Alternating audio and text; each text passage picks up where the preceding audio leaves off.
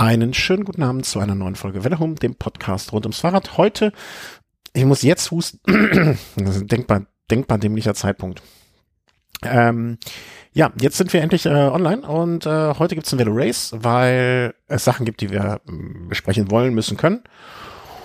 Und außerdem, weil wir Zeit haben heute Abend, was ist also so ein äh, gar nicht so, was eine der Grundvoraussetzungen ist für eine neue Folge. Und deswegen freue ich mich, dass der Thomas hier ist mit mir im Moment.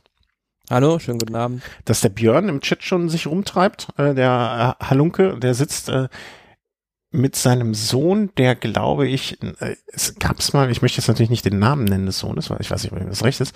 Ich glaube, es gab noch nie, ich weiß nicht, ob es mal einen Toursieger gab. Ich muss dich mal fragen hinterher, ob es einen berühmten Fahrradfahrer mit dem Vornamen gab. Ich, ich frage dich im Chat. Dann kannst du ja einfach nur äh, sozusagen virtuell nicken oder nicht. Ähm, auf jeden Fall weiß ich, dass der Björn gerne mit seinem Sohn auf, auf, auf, auf dem Bauch äh, auf der Couch da liegt und zuhört. Und ähm, ja, und vielleicht, wenn wir ganz viel Glück haben, ja, also ich, ich wurde ja gefragt, ob der Chris bei der letzten Sendung ein bisschen aggro war. War der Chris ein bisschen aggro oder hat er nur sehr, sehr vehement seinen Standpunkt vertreten? Was meinst du? Ich glaube, der hat nur seine Meinung gesagt, oder? ja, wenn man ihn nicht kennt, kann man vielleicht zum Schluss kommen. Aber wir haben ihn jetzt vor der Sendung einfach mal in so ein Eisbecken gelegt, dass er so ein bisschen runterkühlt, ja, ein bisschen runterkommt und dann äh, gucken wir mal, äh, dann holen wir ihn später vielleicht, wenn er, wenn er eine solide Raumtemperatur bekommen hat, dann holen wir ihn raus und dann äh, versuchen wir es nochmal mit ihm. Nein, äh, er hat noch was zu tun und kommt später dazu, wenn alles gut läuft. Wie geht's uns? Was machst du? Ja, sehr gut. Also ähm, bin jetzt gespannt. Die Saison ist ja jetzt wieder losgegangen und mhm. verfolge das jetzt schon eifrig ja, ihr, ihr jungen alleinstehenden Männer die Zeit für sowas habt. Wie, äh, aber was ohne euch werden wir wir äh, von von Zeit und äh, Familie getriebenen ja nichts. Ähm, ähm, äh, ja, gut so. Ähm, also zu, äh, arbeiten wir mal so uns peu à peu sukzessive durch unsere sehr sehr schöne, sehr traurige, sehr lustige ähm, äh, Agenda durch. Tour Wildcards sind vergeben worden und das habe ich sogar ich mitbekommen so ein richtiges, äh, ähm, äh, äh, war, fandest du es überraschend? Also Kofidis war, glaube ich, klar. Ja, aber es sind, glaube ich, genau dieselben Teams, die die Wildcards in diesem Jahr bekommen haben, wie schon im letzten Jahr. Also so richtig große Überraschung war vielleicht nicht dabei, außer dass Wanty Group wieder eingeladen wurde. Mhm. Ähm, ja gut, die haben sich jetzt im letzten Jahr nicht allzu schlecht geschlagen, waren immer vorne irgendwo in Ausreißergruppen präsent, haben sich das dadurch auch irgendwo wieder verdient, aber ähm, in Frankreich hätte ich jetzt dann doch vielleicht gedacht, dass dann so ein einheimischer Star wie Coca eher eingeladen wird als ein belgisches Team. Mhm. Wobei, wo, wo hatten sie denn, hatten sich eine, wo haben sie denn im letzten Jahr, haben sich doch irgendwo besonders hervor, ähm, Du warst denn? Ich habe irgendwie, nee, ich glaube, ich verwechsel das jetzt mal wieder mit irgendwas. Haben sich im letzten Jahr irgendwo besonders hervorgetan, die Monty Group, das Team? Nee, nee, ich verwechsel das. Was war nochmal das Team, wo es gebrannt hat? Also, äh, also, der, der, der Bus, der Bus gebrannt hat. War das hat. nicht Aqua Blue Sport? Ja, da verwechsel ich die, glaube ich, gerade mit. Genau. Die haben doch dann später, bei, bei der Vuelta, glaube ich, war das, ne? Oder, oder auch noch beim, bei der Tour, eine Etappe gewonnen. Genau. Äh, deswegen, ich habe die jetzt äh, in meinem kleinen verwirrten Köpfchen. Mit Denefil. Genau äh, in einen Topf geworfen. Ja, aber ich habe, als ich es jetzt gelesen habe, äh, ne, war ich jetzt nicht überrascht. Also, dass ein belgisches Team jetzt vielleicht mit dabei ist.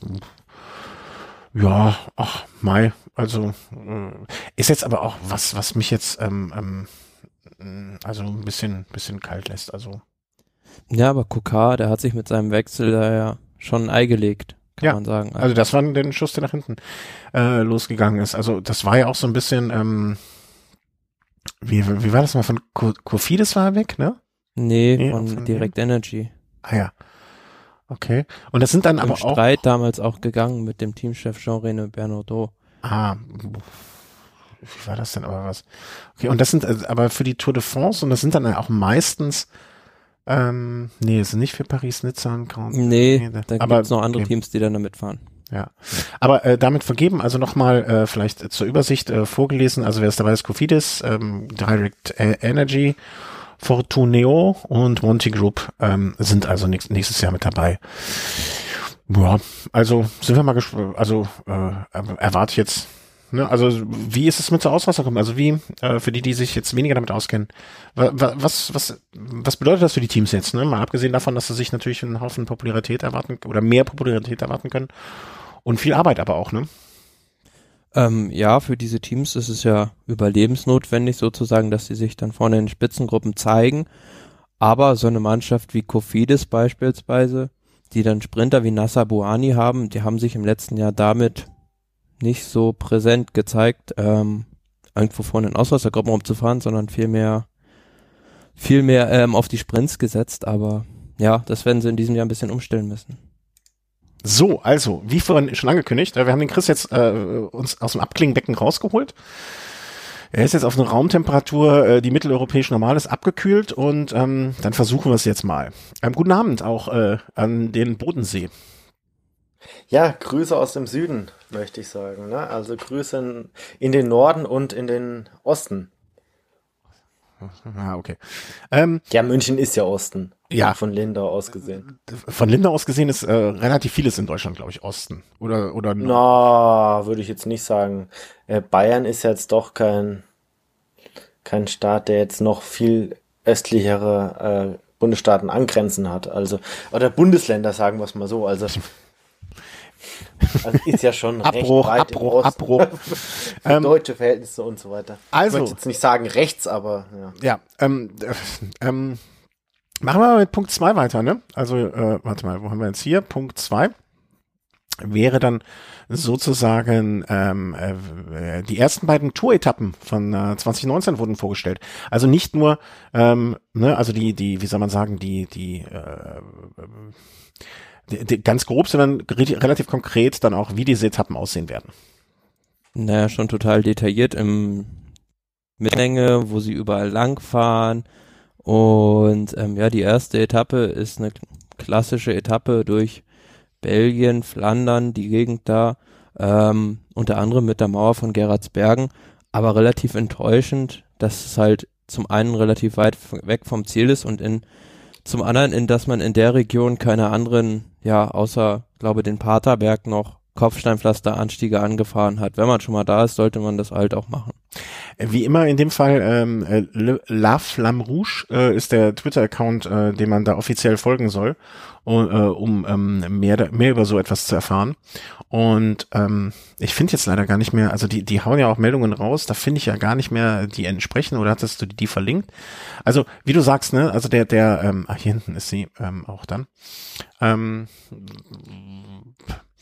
ist vielleicht aber auch der, ähm, dem, wie soll man sagen, dem, dem, dem, äh, dem, ja, die, die, die Positionierung innerhalb der Rundfahrt geschuldet, ne? Dass man da nicht sofort, also, dass man vielleicht nicht direkt mit, äh, mit, mit so. Ähm naja, aber jetzt so Flandern oder so ist ja jetzt nochmal was anderes, als wenn man jetzt irgendwie äh, zehn Sektoren von Paris-Roubaix einbauen würde. Ja, äh, klar, aber nichtsdestotrotz, also dass man jetzt beim ersten Und Tag. hektisch ist es ja sowieso am ersten Tag immer.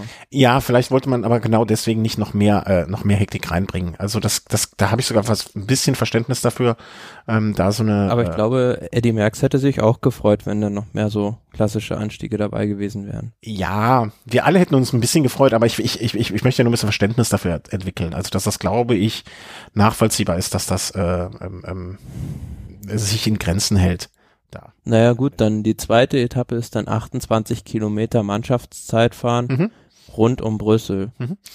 Vorbei am Atomium. Habe ich mir schon überlegt, da, dass ich da vielleicht hinfahre. Also das Mannschaftszeitfahren waren wir uns immer schon einig, dass das eine der ästhetisch schönsten, aber auch gleichzeitig sportlich äh, ungerechtesten Veranstaltungen ist. Ähm, und das wäre wär etwas, hat, habt ihr, hat einer von euch beiden schon mal ein Mannschaftszeitfahren live gesehen? Mhm. Ein Teamzeit, also ähm, ein Paarzeitfahren habe ich schon mal live gesehen. Ein Paarzeitfahren habe ich schon mal live gemacht, aber so als, als Mannschaftszeitfahren? Nee. Ja. Gibt's ja auch nicht alle Tage. Also. Nee, zum Glück. Also vielleicht macht das ja auch den Reiz aus, ne, wenn es das alle Nase lang geben würde. Beim Teamzeitfahren. Hm? Go. Wollen würde. Also ich bin eigentlich so, der Chris ist dann dauernd weg. Ich weiß nicht, ob das dir auch so geht, äh, Thomas. Ja. Okay. Ähm, Chris? Äh, also er ist jetzt komplett weg. Das fängt ja gut an, sage ich mal vorsichtig. Ähm, ich versuche ihn jetzt nochmal reinzuholen. Äh, ansonsten müssen wir mal gucken, wie wir weitermachen.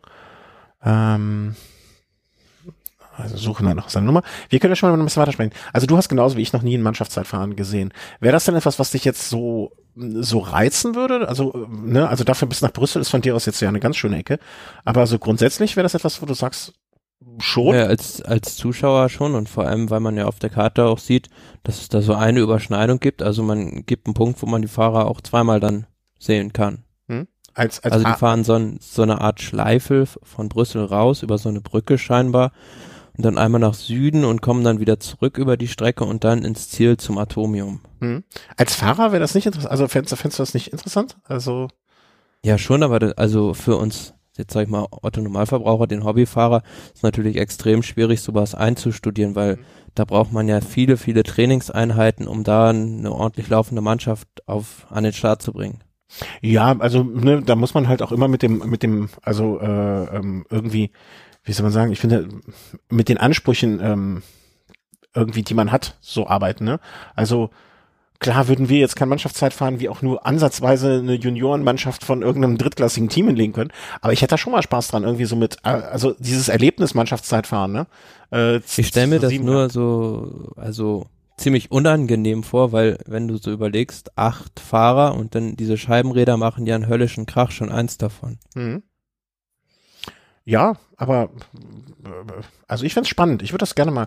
Also leider Gottes äh, gibt's ja gar nicht so die Möglichkeit, so etwas mal zu also ähm, wie soll man sagen, als als Otto Normalverbraucher. Der Chris ist übrigens wieder da. Äh, als Otto Normalverbraucher ähm, zu machen. Ne? Also so, es gibt ja kein jedermann Mannschaftszeitfahrt, obwohl ich das einfach schon eine coole Sache fände. Gab es nicht sowas damals mal beim Paarzeitfahren in Büttgen?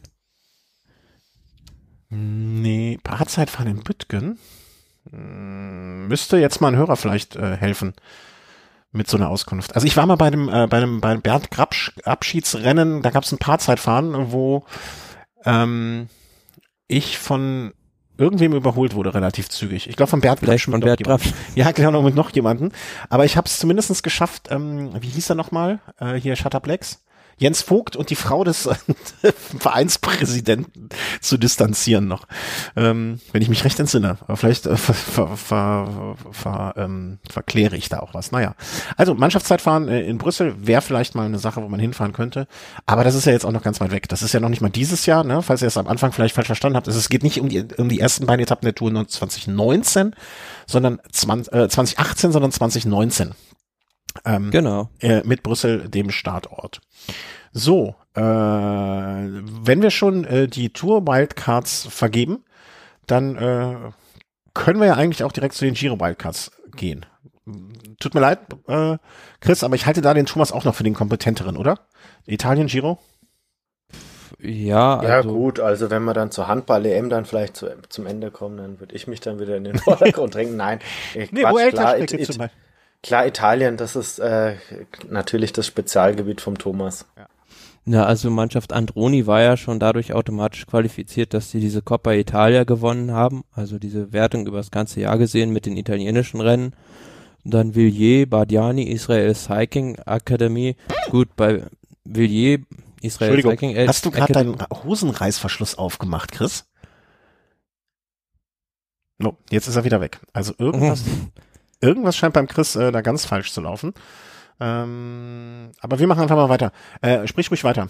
Ja, Villiers, äh, Israel Cycling Academy, die letzteren durch die Neuverpflichtung unter anderem von Ben Hermanns vielleicht schon verständlich, Villiers auch noch aus sportlichen Gründen, aber bei Bardiani, weiß ich nicht, mit den ähm, zwei respektive zweieinhalb Dopingfällen im letzten Jahr, ist natürlich dann schon die Frage, ob man so ein Team dann noch mit dabei haben will. Mhm. Und Gut, die Alternative wäre jetzt dann ähm, Mippo Vini Fantini ähm, sozusagen aus nostalgischen Gründen mit Kunego noch Kunego? kombinieren. Ja. Äh, mit der Israel-Geschichte hat vielleicht auch was damit zu tun, äh, ne, also der Staat in Israel ist da mit Sicherheit auch irgendwie sowohl das eine als auch das andere ähm, äh, bedingen vielleicht so, oder? Was, wie meinst du? Ja, das kommt natürlich, äh, ja, zu 90 Prozent, sage ich mal, sind die deswegen eingeladen worden. Aber auch erstaunlich, zum Beispiel Gazprom wurde jetzt nicht mehr eingeladen, die davor, die letzten drei Jahre, glaube ich, war es sogar immer eine Wildcard hatten. Mhm. Ja, also das äh, vielleicht mal so als kleine Übersicht, was wir da dieses Jahr ich bin immer noch hin und her gerissen, was ich von diesem Start in Jerusalem halte. Eigentlich, ich, ich finde es eigentlich eine ganz coole Sache, aber ich habe auch irgendwie ein bisschen Sorge, dass das irgend, irgendwie zu was Bösem führt. Ich weiß auch nicht. Also nicht, äh, nicht im Sinne von, ähm, also ich hoffe, dass das ohne äh, irgendwelche Probleme im, ähm, im, im Bereich Sicherheit oder so vonstatten geht. Also das äh, hoffe ich wirklich inständig. Weil das können wir nun wirklich gar nicht gebrauchen. Das kann niemand gebrauchen. Mhm. Nicht, dass es jetzt. Naja, zur Not wird es da wohl auch noch einen Plan B geben, den Start in Süditalien durchzuführen. Ja. Das, äh, das kann ich mir sehr, sehr gut vorstellen. Aber hoffen wir, dass das nicht nötig ist, dass wir ein Radsportfest erleben ähm, und gehen jetzt mal zum, apropos Radsportfest, ähm, zur Vuelta über. Äh, Vuelta-Strecke ist vorgestellt worden vom kommenden Jahr. Und ähm, also ja, ist die gewohnt äh, ja, genau. von der Topografie her wohl schwierigste der drei großen Landesrundfahrten ähm, haben wir so grob, grob aufgelistet, also so zwei Einzelzeitfahren, sechs Flachetappen, fünf Bergetappen, so zwei Flachetappen mit einer Bergankunft hinten dran und sechs hügelige Etappen. Also zwar sechs Flachetappen, aber ob die dann wirklich alle für die Sprinter prädestiniert sind, hm, das sei jetzt mal dahingestellt, weil vor allen Dingen, vor allen Dingen, die sind ja auch, also es gibt ja das ähm, Einzel, äh, das ähm, Einzelzeitfahren relativ spät, dann ist so eine Etappe 18 dann nochmal eine Sprintetappe vermeintlich, Etappe 21, also die natürlich klar die letzte, aber da sind so zwischendurch, also ich hatte, habe so das Gefühl, dass eigentlich früher selbst die paar äh, Sprintetappen so eher sich dann, also wie soll man sagen, also das ist immer weniger Als Lückenfüller da sind, ja. Ja, ja, genau. Und ähm, es war ja auch immer so, dass die ähm, ähm, ähm dass die Vuelta ja eh darunter gelitten hat, dass viele Sprinter schon am Anfang äh, nach einer gewissen Zeit ausgestiegen sind. Ja gut, wenn gleich auf so Etappe 2 eine Bergankunft kommt, dann ist das nicht gerade äh, anlockend, sag ja, ich mal. aber da, man, da, da fragt man sich dann irgendwann auch mal so, was ist jetzt Ursache und Wirkung, ne? Also fahren die Sprinter nicht mehr zur Vuelta, ähm, weil es da nur Bergankünfte gibt oder gibt's nur noch Berg, äh, Bergdinger, weil da eh keine Sprinter mehr da sind, ne? Weil die äh, irgendwie äh, sich sonst wo tummeln. Ja, das eine schließt das andere dann irgendwo aus. Ja, ja, da, da, da schmeißt sich äh, äh, da, nee, da schmeißt sich die Maus in den Faden äh, oder so ähnlich, ne? Ähm, also Aber was ich ganz, ganz gut finde in diesem Jahr, dass man so, also zumindest am Anfang dann und am Ende auch mal so schwerere Bergetappen hat, zum Beispiel jetzt ähm, die vierte Etappe, da kann ich jetzt selbst mal sagen, weil ich die selbst schon abgefahren bin, so drei Viertel, mhm. ähm, da ist halt ein Anstieg drin, der ist fast 30 Kilometer lang, Kategorie 1 Berg und dann nochmal so ein langer Anstieg zum Schluss dann. Und wenn wir uns nochmal so rauspicken würden, Etappe 20, wo vermutlich die Entscheidung fällt, ähm, zwar nur 105,8 Kilometer, aber nur rauf und runter in und um Andorra. Hm. Ja, also und das, also du hast schon beschrieben, ne? Also das, ähm, da, da folgt ja auch die Vuelta so ein bisschen dem Tendenz ähm, äh, des, des Ganzen, wie, wie sich in den letzten Jahren ähm, die Etappen dargestellt haben, ne? Also dass man durchaus dann äh, kürzere Etappen und die dann in der Hoffnung, dass diese auch animierter sind als äh, diese langen Geschichten, die dann am Ende doch irgendwie so, ja, wie soll man sagen, ähm, zwei Stunden Anlauf, bis irgendwas passiert, um dann in den nächsten zwei Stunden was richtig, äh, richtig loszumachen, ne? Ja, klar. Und diese Etappe, glaube ich, die vorletzte, die gab es ja vor zwei Jahren so in der Art schon mal. Das war diese Etappe, die Purito damals für sich zusammenbauen durfte und auf der sich dann Froome den Fuß gebrochen hat. Ähm, ja, die ist eigentlich fast, fast identisch, würde ich sagen, also von den Anstiegen her. Okay, ähm, hatten jetzt gerade mal versucht, den Chris reinzubringen. Vielleicht versuchen wir es nochmal. Es wird heute alles ein bisschen chaotisch. Ähm, und äh, genau, Vuelta insgesamt also sehr topografisch, um es so zu sagen, eine Rundfahrt, die Sprinter keinen Spaß macht. Ich versuche mal eine Originalstimme von einem Ex-Fahrer, der dort gefahren ist, reinzubringen, was er, wie er die Vuelta in zwei, drei Sätzen beschreiben würde. Vielleicht besprechen wir mit ihm auch mal kurz die Strecke, was er davon hält. Und dann ähm, gucken wir mal, was Na, natürlich auch so ein bisschen für die spanischen Fahrer Valverde und Landa auch so ein bisschen gebaut mit diesen kurzen, eher kürzeren Bergankünften. Aber ne, das ist ja auch eine Tradition, also das macht ja jeder. Also die Franzosen bauen ihre äh, ihre äh, Tour auch meistens äh, oder wenn es einen französischen Siegfahrer gibt oder geben würde, wird die so ein bisschen auf ihn ausgelegt und ähm, absolut nachvollziehbar dass die Spanier das natürlich auch machen. Hältst du wohl äh, die Vuelta, ist das was für Valverde dieses Jahr? Also siehst du ihn da vorne? Also siehst es, wer, ich meine, die Saison hat noch nicht angefangen, es ist, also was heißt noch nicht angefangen, aber noch keine richtigen Rennen groß gefahren und wir spekulieren jetzt schon über die übernächste Grand Tour Sieger, also auch irgendwo falsch.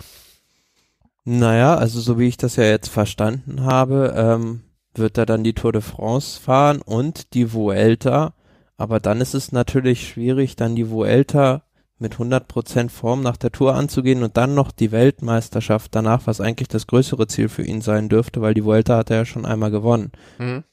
Ähm, Weltmeisterschaft ist ja auch, wie wir schon mehrfach gesagt haben, sehr animiertes äh, Terrain und ähm, also eine Strecke, die so jemandem liegen könnte. Und ähm, bevor er wieder weg ist, Chris, wer, wer gewinnt die Vuelta? Wir haben gerade die Strecke vorgestellt. Puh, da gibt's so mehrere Kandidaten, die ich so hätte. Ja, dann schnell, bevor du wieder weg bist. Also bevor wir, wir, du kommst jetzt alle 20 Minuten für ein, drei Sätze rein. Die müssen sitzen. ja, ich hoffe jetzt mal, dass meine Freundin jetzt aufhört, immer wieder das Internetkabel raus und reinzureißen. Ähm, vielleicht schafft sie das. Ich traue ihr das kognitiv zu. Ähm, puh, ähm, ich würde jetzt mal pr prinzipiell sagen, äh, so wie es gerade von der Teamausrichtung ausschaut, würde ich Landa das zutrauen. Okay. Dann halten wir das wobei jetzt fest. mir dann, Nein, festhalten, bevor du wieder weg bist. Kann, wobei ich mir einen anderen Kandidaten natürlich deutlich äh, ja, ja, ja, ich würde mir eigentlich. Richie Port, Richie Port, sag's doch, wie es ist. Ja, wenn Kevin Großkreuz morgen mit seiner Radfahrkarriere startet, dann würde ich ihm da. Nein, Quatsch. Eigentlich wäre ich für Valverde, aber ja, er ja, ist zu alt. Der, der, der, der, der könnte sich in der Schlange beim Bäcker einstellen und dann würdest du der, der Daumen drücken, dass er der Erste ist, der das Brötchen kriegt. Ähm, was sich aber ja ehrt. Ne? Also äh, ein gewisses Phantom äh, äh, hat ja noch niemandem geschadet, beziehungsweise das vertreten wir ja grundsätzlich auch. Also, äh, das ist unser so kleiner Rundumschlag zur Vuelta und ähm, was es da an Neuigkeiten gibt. Ähm, jetzt vielleicht eine weniger schöne Neuigkeit, die, die aber ähm, auch gesagt werden muss. Ähm, es war am vergangenen Montag, also heute vor einer Woche, dass ich äh, zugegebenermaßen, also ähm, man ist ja alt, also ich zumindestens und ihr, ihr nicht, aber ich, und ähm, ich, ich war auf einem Konzert und wenn man in dem gewissen Alter ist, dann äh, nimmt man sich nach dem, nimmt man sich den Tag nach dem Konzert frei, vor allem wenn man weiß, dass man zwei, drei, vier Bier trinkt.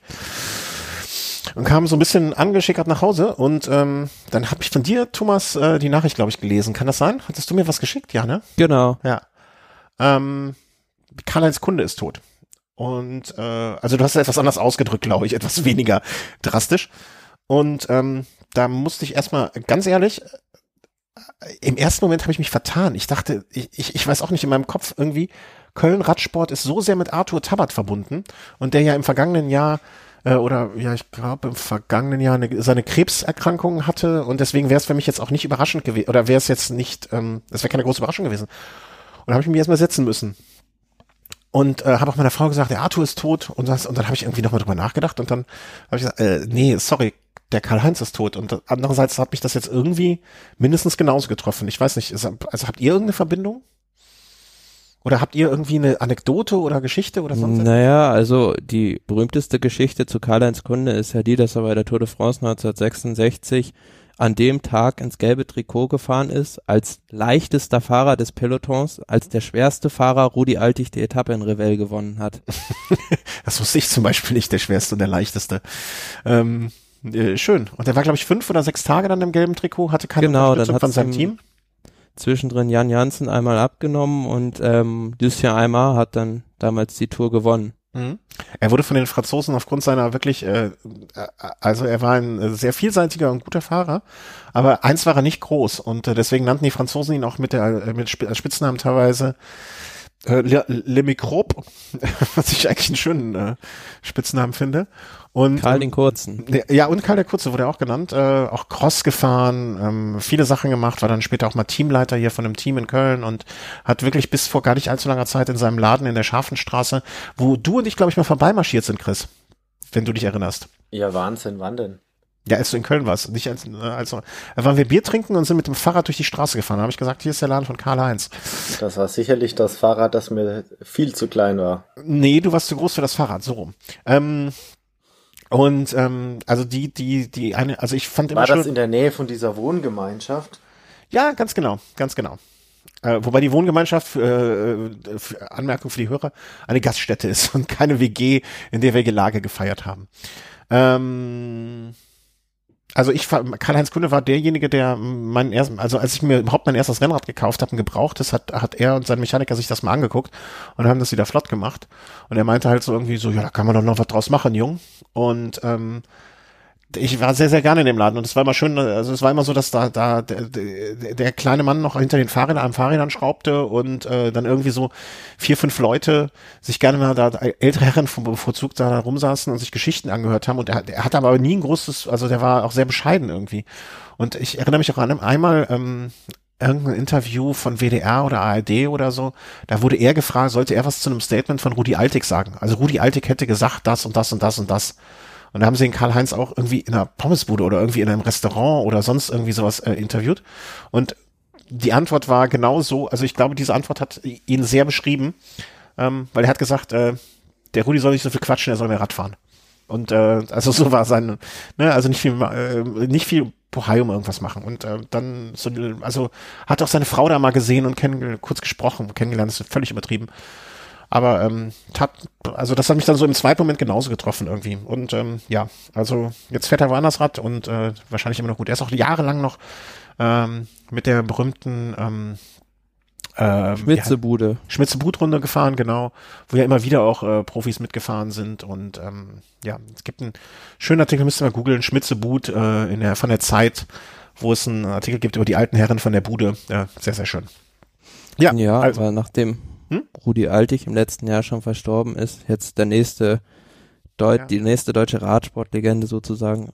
Aber ähm, genau das haben wir jetzt auch gar nicht noch aufgenommen in unserem Programm hier. Ähm, das Rudi Altig Race steht ja oder beziehungsweise ist jetzt schon wieder Geschichte sozusagen auf dem das Nürburgring. Nürburgring. Ja, das muss ich aber auch sagen. Ähm, ich will nicht sagen würdelos, aber das im letzten Jahr, das war auch also ich will nicht, äh, also wenn ich jetzt sagen würde, ich habe das von vornherein kommen sehen, äh, dann dann dann, dann wäre das übertrieben. Aber ich habe mich gefragt, ich war ja vor Ort, ne? ich habe ja das äh, das das mitbekommen, den Start und so. Also du musst dir vorstellen, dass da einfach teilweise Stunden Leute 36 Stunden nicht geschlafen haben und ähm, dann da äh, dann noch ein Radrennen sich anschauen, wenn man eigentlich seine Sachen packen und fahren will. Das funktioniert halt nicht. Ne? Also dieses, ähm, ich ich finde, da hätte der Herr Altig etwas würd, was anderes verdient als das oder zumindest in der Planung anders. Ähm, das, das, das konnte nicht gut gehen. Irgendwie finde ich das. Also der, der, der Zeitpunkt und also der Ort vielleicht nicht, aber der Zeitpunkt äh, ist der denkbar schlechteste. Da hätte man es lieber an einem anderen Tag machen sollen und äh, hätte danach irgendwie. Es gibt ja die Möglichkeit beim Nürburgring so ein freies Training zu machen. Ne? Vielleicht hätte man einfach das eine ganze Woche vorverlegen sollen und danach noch drei Stunden den Ring offen halten für so eine Rudi alte Gedächtnisfahrt oder so, dass jeder Männer da fahren können oder irgendwie was so so eine Möglichkeit. Das würde mir als sinnvoller erscheinen. Ähm, aber naja, ähm, so ist es halt und äh, mal gucken, was daraus wird. Vielleicht kann man ja das in irgendeiner Form wieder auferstehen lassen. Ähm, kommen wir zu, zum aktuellen, aber irgendwie auch doch nicht so weit entfernt davon. Ähm, Chris Froome hat eine Nierenfehlfunktion. Hört, hört. Angeblich. Angeblich, ja. Ähm, Gerüchten zufolge die äh, Verteidigungsstrategie von der Dehydration auf die Nierenfehlfunktion umgestellt. Ja. Hm, ich weiß nicht so recht, was ich von dieser ganzen, also es wird für mich, äh, ich, ich habe auch einen Artikel ja verlinkt oder ich, ich, ich weiß nicht mehr, ob ich noch hab, ähm, habe einen Artikel dazu gelesen und ähm, dort wurde Velo News, da hat jemand einen Artikel zugeschrieben, ich packe ihn dann auch noch in die Shownotes dazu. Äh, und da geht es um eine philosophische These. Und zwar, dass die einfachste Erklärung doch und die wenig, am wenig fragwürdigsten oftmals die richtige ist. Und je absurder die Begründungen äh, werden und je äh, unglaublich, ich will nicht sagen unglaubwürdiger, aber je, je weniger wahrscheinlich etwas wird, umso mehr denke ich mir dann auch immer, wo viel Rauch ist, ist auch irgendwo Feuer. Und so langsam habe auch ich die, ich will nicht sagen Geduld damit verloren, aber irgendwie, also sie gewinnen bei mir jetzt nicht irgendwie da an, äh, an, an Sympathie oder an, an Glaubwürdigkeit. Naja, die andere Frage ist ja, was soll er denn sonst machen? Ja, gibt ja zwei Möglichkeiten, ne? Entweder, also, weißt du, jetzt eine Strategie nach der anderen aus dem Ärmel schütteln, ähm, wird, macht's ja nicht besser. Also, ich weiß nicht so, so langsam äh, ne, höre ich hier so. Blöde Frage mal, Nierenfehlfunktion oder ein Asthmamittel? Naja, kannst ja, kannst ja, ähm, also muss das eine naja, muss das, das andere ja nicht ausschließen. Das soll ja nur ergründen, weshalb dieser Wert zustande gekommen ist. Also dass dann der ausgeschiedene Wert ein anderer ist durch diese Nierenfehlfunktion als bei ähm, in, im gesunden Zustand sozusagen. Okay, und das ist jetzt erstmalig vorgefallen, obwohl es äh, äh, mit das Doppelte des zulässigen Wertes übersteigt und ähm, Du, ich glaub- das vielleicht gerade in dem Moment äh, an oder in dem Moment vorbringt, in dem er vielleicht gerade am Scheidepunkt äh, seines Sieges zu Vuelta steht. Hm, ja. Naja, es wird, sie werden es wahrscheinlich auch darauf begründen, dass diese Fehlfunktion recht unregelmäßig ist. Also ich kann das, äh, also ich kann das jetzt ähm, so mit meinem laienhaften äh, Medizinwissen, ne, was jeder von uns hat, aber was alles wirklich völlig am, ne, also jetzt mal Anatomie, Physiologie und Traumatologie, ein Semester, also alles, was ich da noch weiß, ähm, das klingt für mich plausibel alles, aber es klingt für mich noch unwahrscheinlicher. Ne, also ja, das ist doch, das ist doch im Endeffekt wie, wenn ein Skispringer sagt, er hat Anorexie und braucht deshalb noch ein Dopingmittel, um die Leistungsfähigkeit der Muskeln zu steigern. Nee. Doch. Ähm, weil im, im Endeffekt, also, also ganz ehrlich, muss man sich nichts vormachen. Äh, jeder zweite Radsportler äh, hat doch gefühlt irgendwie Asthma. Da muss man sowieso mal ein dickes Fragezeichen aus meiner Sicht dahinter setzen. Äh, kann denn jemand, der überhaupt körperlich so sehr in Mitleidenschaft gezogen ist, überhaupt in der Lage sein, Leistungssport zu betreiben? Aus meiner Sicht ja jetzt erstmal nicht, äh, weil Asthma im Leistungssport natürlich ein Stück weit entgegensteht. Ja, aber da haben wir ja letztes Mal schon Ja. drüber diskutiert, dass es kein normales Asthma, sondern Belastungsasthma Genau. ist. Und das war ganz was anderes. Also das, ich glaube, ich glaube, Ja, die okay, dann Diskussion. kommt dann Asthma, dann kommt da noch eine Nierenfehlfunktion dazu, dann produzieren vielleicht die Hoden nicht so viel Testosteron, das muss man vielleicht dann auch noch mal ein bisschen nachbessern und dann am Ende, dann hat man jedes einzelne Körperteil auseinandergenommen und äh, modifiziert alles, das sind dann alles die Marginal Gains und am Ende steht dann ein Chris Froome da und sagt, hey, ich habe drei Rundfahrten in einem Jahr gewonnen. Juhu! Ja, ja, ja, ja, ich sag ja auch, dass, ähm, also dass diese Nieren, also man muss dann ja, also wenn es wirklich eine Nierenfehlfunktion gäbe und sie ausgerechnet an diesem Tag dann aufträte, um dieses von ihm erlaubte Mittel nicht in ausreichendem Maße abbauen würde. Ja, und drei Konjunktive in diesem Satz. Ähm, Einmal, also es ist, das ist doch Darf ich das zu Ende erste führen? Mal, dass wir davon hören, oder? Also für mich. Mm, äh, also blöd gesprochen, so ganz, also äh, es gibt ja Leute, die haben ähm, ähm, eine Nierenfehlfunktion, weswegen, also da gehöre ich zum Beispiel, klingt jetzt blöd, aber gehöre ich auch zu, ähm, weswegen ich besonders viel trinken muss, ne? weil bestimmte Harnstoffe nicht so ausgeschieden, äh, nicht so verarbeitet werden können und deswegen muss, muss ich, soll ich sehr viel trinken. Das ist nicht auf Bier bezogen, ne? Und ich soll halt bestimmte Sachen nicht essen. Ähm, also so, ich kann es gar nicht im Detail erklären, weil ich war noch sehr jung, als mir das mitgeteilt wurde. Und das Einzige, wo ich dachte, dass ich sehr viel trinke. Ne? Und ich habe ja jetzt auch keine großen Probleme. Also ich habe eine Nierenfehlfunktion anscheinend in der Hinsicht. So erinnere ich es jedenfalls. Ne? Muss sie trinken. Also das ist jetzt nichts extrem Außergewöhnliches, finde ich. Hat er Nur- jetzt an dem Tag halb so viel getrunken wie sonst und Ey, vielleicht das- mal vierfach ja, ja. so wenig wie sonst überhaupt, dass es überhaupt in Erscheinung tritt? Weiß ich nicht, ne, eben, aber das, das weiß ich nicht, ist halt, ähm, was ich damit meine, ist nur, ähm, es kommen halt echt jetzt so, also es wird halt nicht plausibler. Das ist, was ich meine. Ne? Also hätte man am Anfang noch gesagt, okay, der hat die, der hat jetzt einfach das, die Dosis aus Versehen erhöht. Ne? Da hätte ich gesagt, okay, das klingt für mich plausibel. Ne? Dann kriegt er jetzt die Ja, aber Strafe das ist ja auch gerade die, die. Gefahr, die er jetzt, also in die er reinläuft, sozusagen mit seiner Verteidigungsstrategie. Hätte er von Anfang an gesagt, ja, ich habe das bewusst gemacht, wie damals bei Ulissi, dann wäre vielleicht bei der kurzen Sperre weggekommen, Mhm. aber jetzt heißt es entweder zwei Jahre Sperre oder Freispruch. Ja, ja, genau. Ne, deswegen verstehe ich das, äh, verstehe ich diese Herangehensweise an das Ganze auch gar nicht. Und das war, was ich meinte mit, es wird halt in der unglaubwürdiger, es wird halt, und dann komme ich mir halt, was hätte Contador damals bei der Geschichte mit dem, äh, mit dem, mit dem Steak? Hätte er damals gesagt, ey, ich habe gedopt, ne? Oder, oder hätte einfach gar nichts gesagt, meinetwegen. Damit hätte ich genau, ne? Also ein, ein, ein, ein, ein ähm, Vinokurov äh, hat damals zu dem fremden Blut in seinen, in seinen Blutbahnen auch nichts, einfach nichts gesagt. Ne? Dann, äh, äh, dann hat er mich wenigstens Ja, aber du belogen. siehst ja, äh, wo du jetzt alle Fälle aufzählst, diese Verteidigungsstrategien sind in der Regel gescheitert. Ja. Alle. Ja. Und Ja, die, aus meiner Sicht ist doch ganz klar die Frage, ist es jetzt wirklich ein Grenzwert? Wenn es einen Grenzwert gibt, dann gibt's da einfach nichts, was das erklären kann, warum man drüber gehen kann. Man kann natürlich auch sagen, hey, Polizist, ich habe jetzt 0,7 Promille Alkohol, aber ich habe eine Nierenfehlfunktion, ich kann den Alkohol einfach nicht so schnell abbauen. Da lacht dich aber mal jeder aus. Da sagt jeder, ja gut, Junge, willst mich verarschen? Und genau so muss es doch hier auch sein.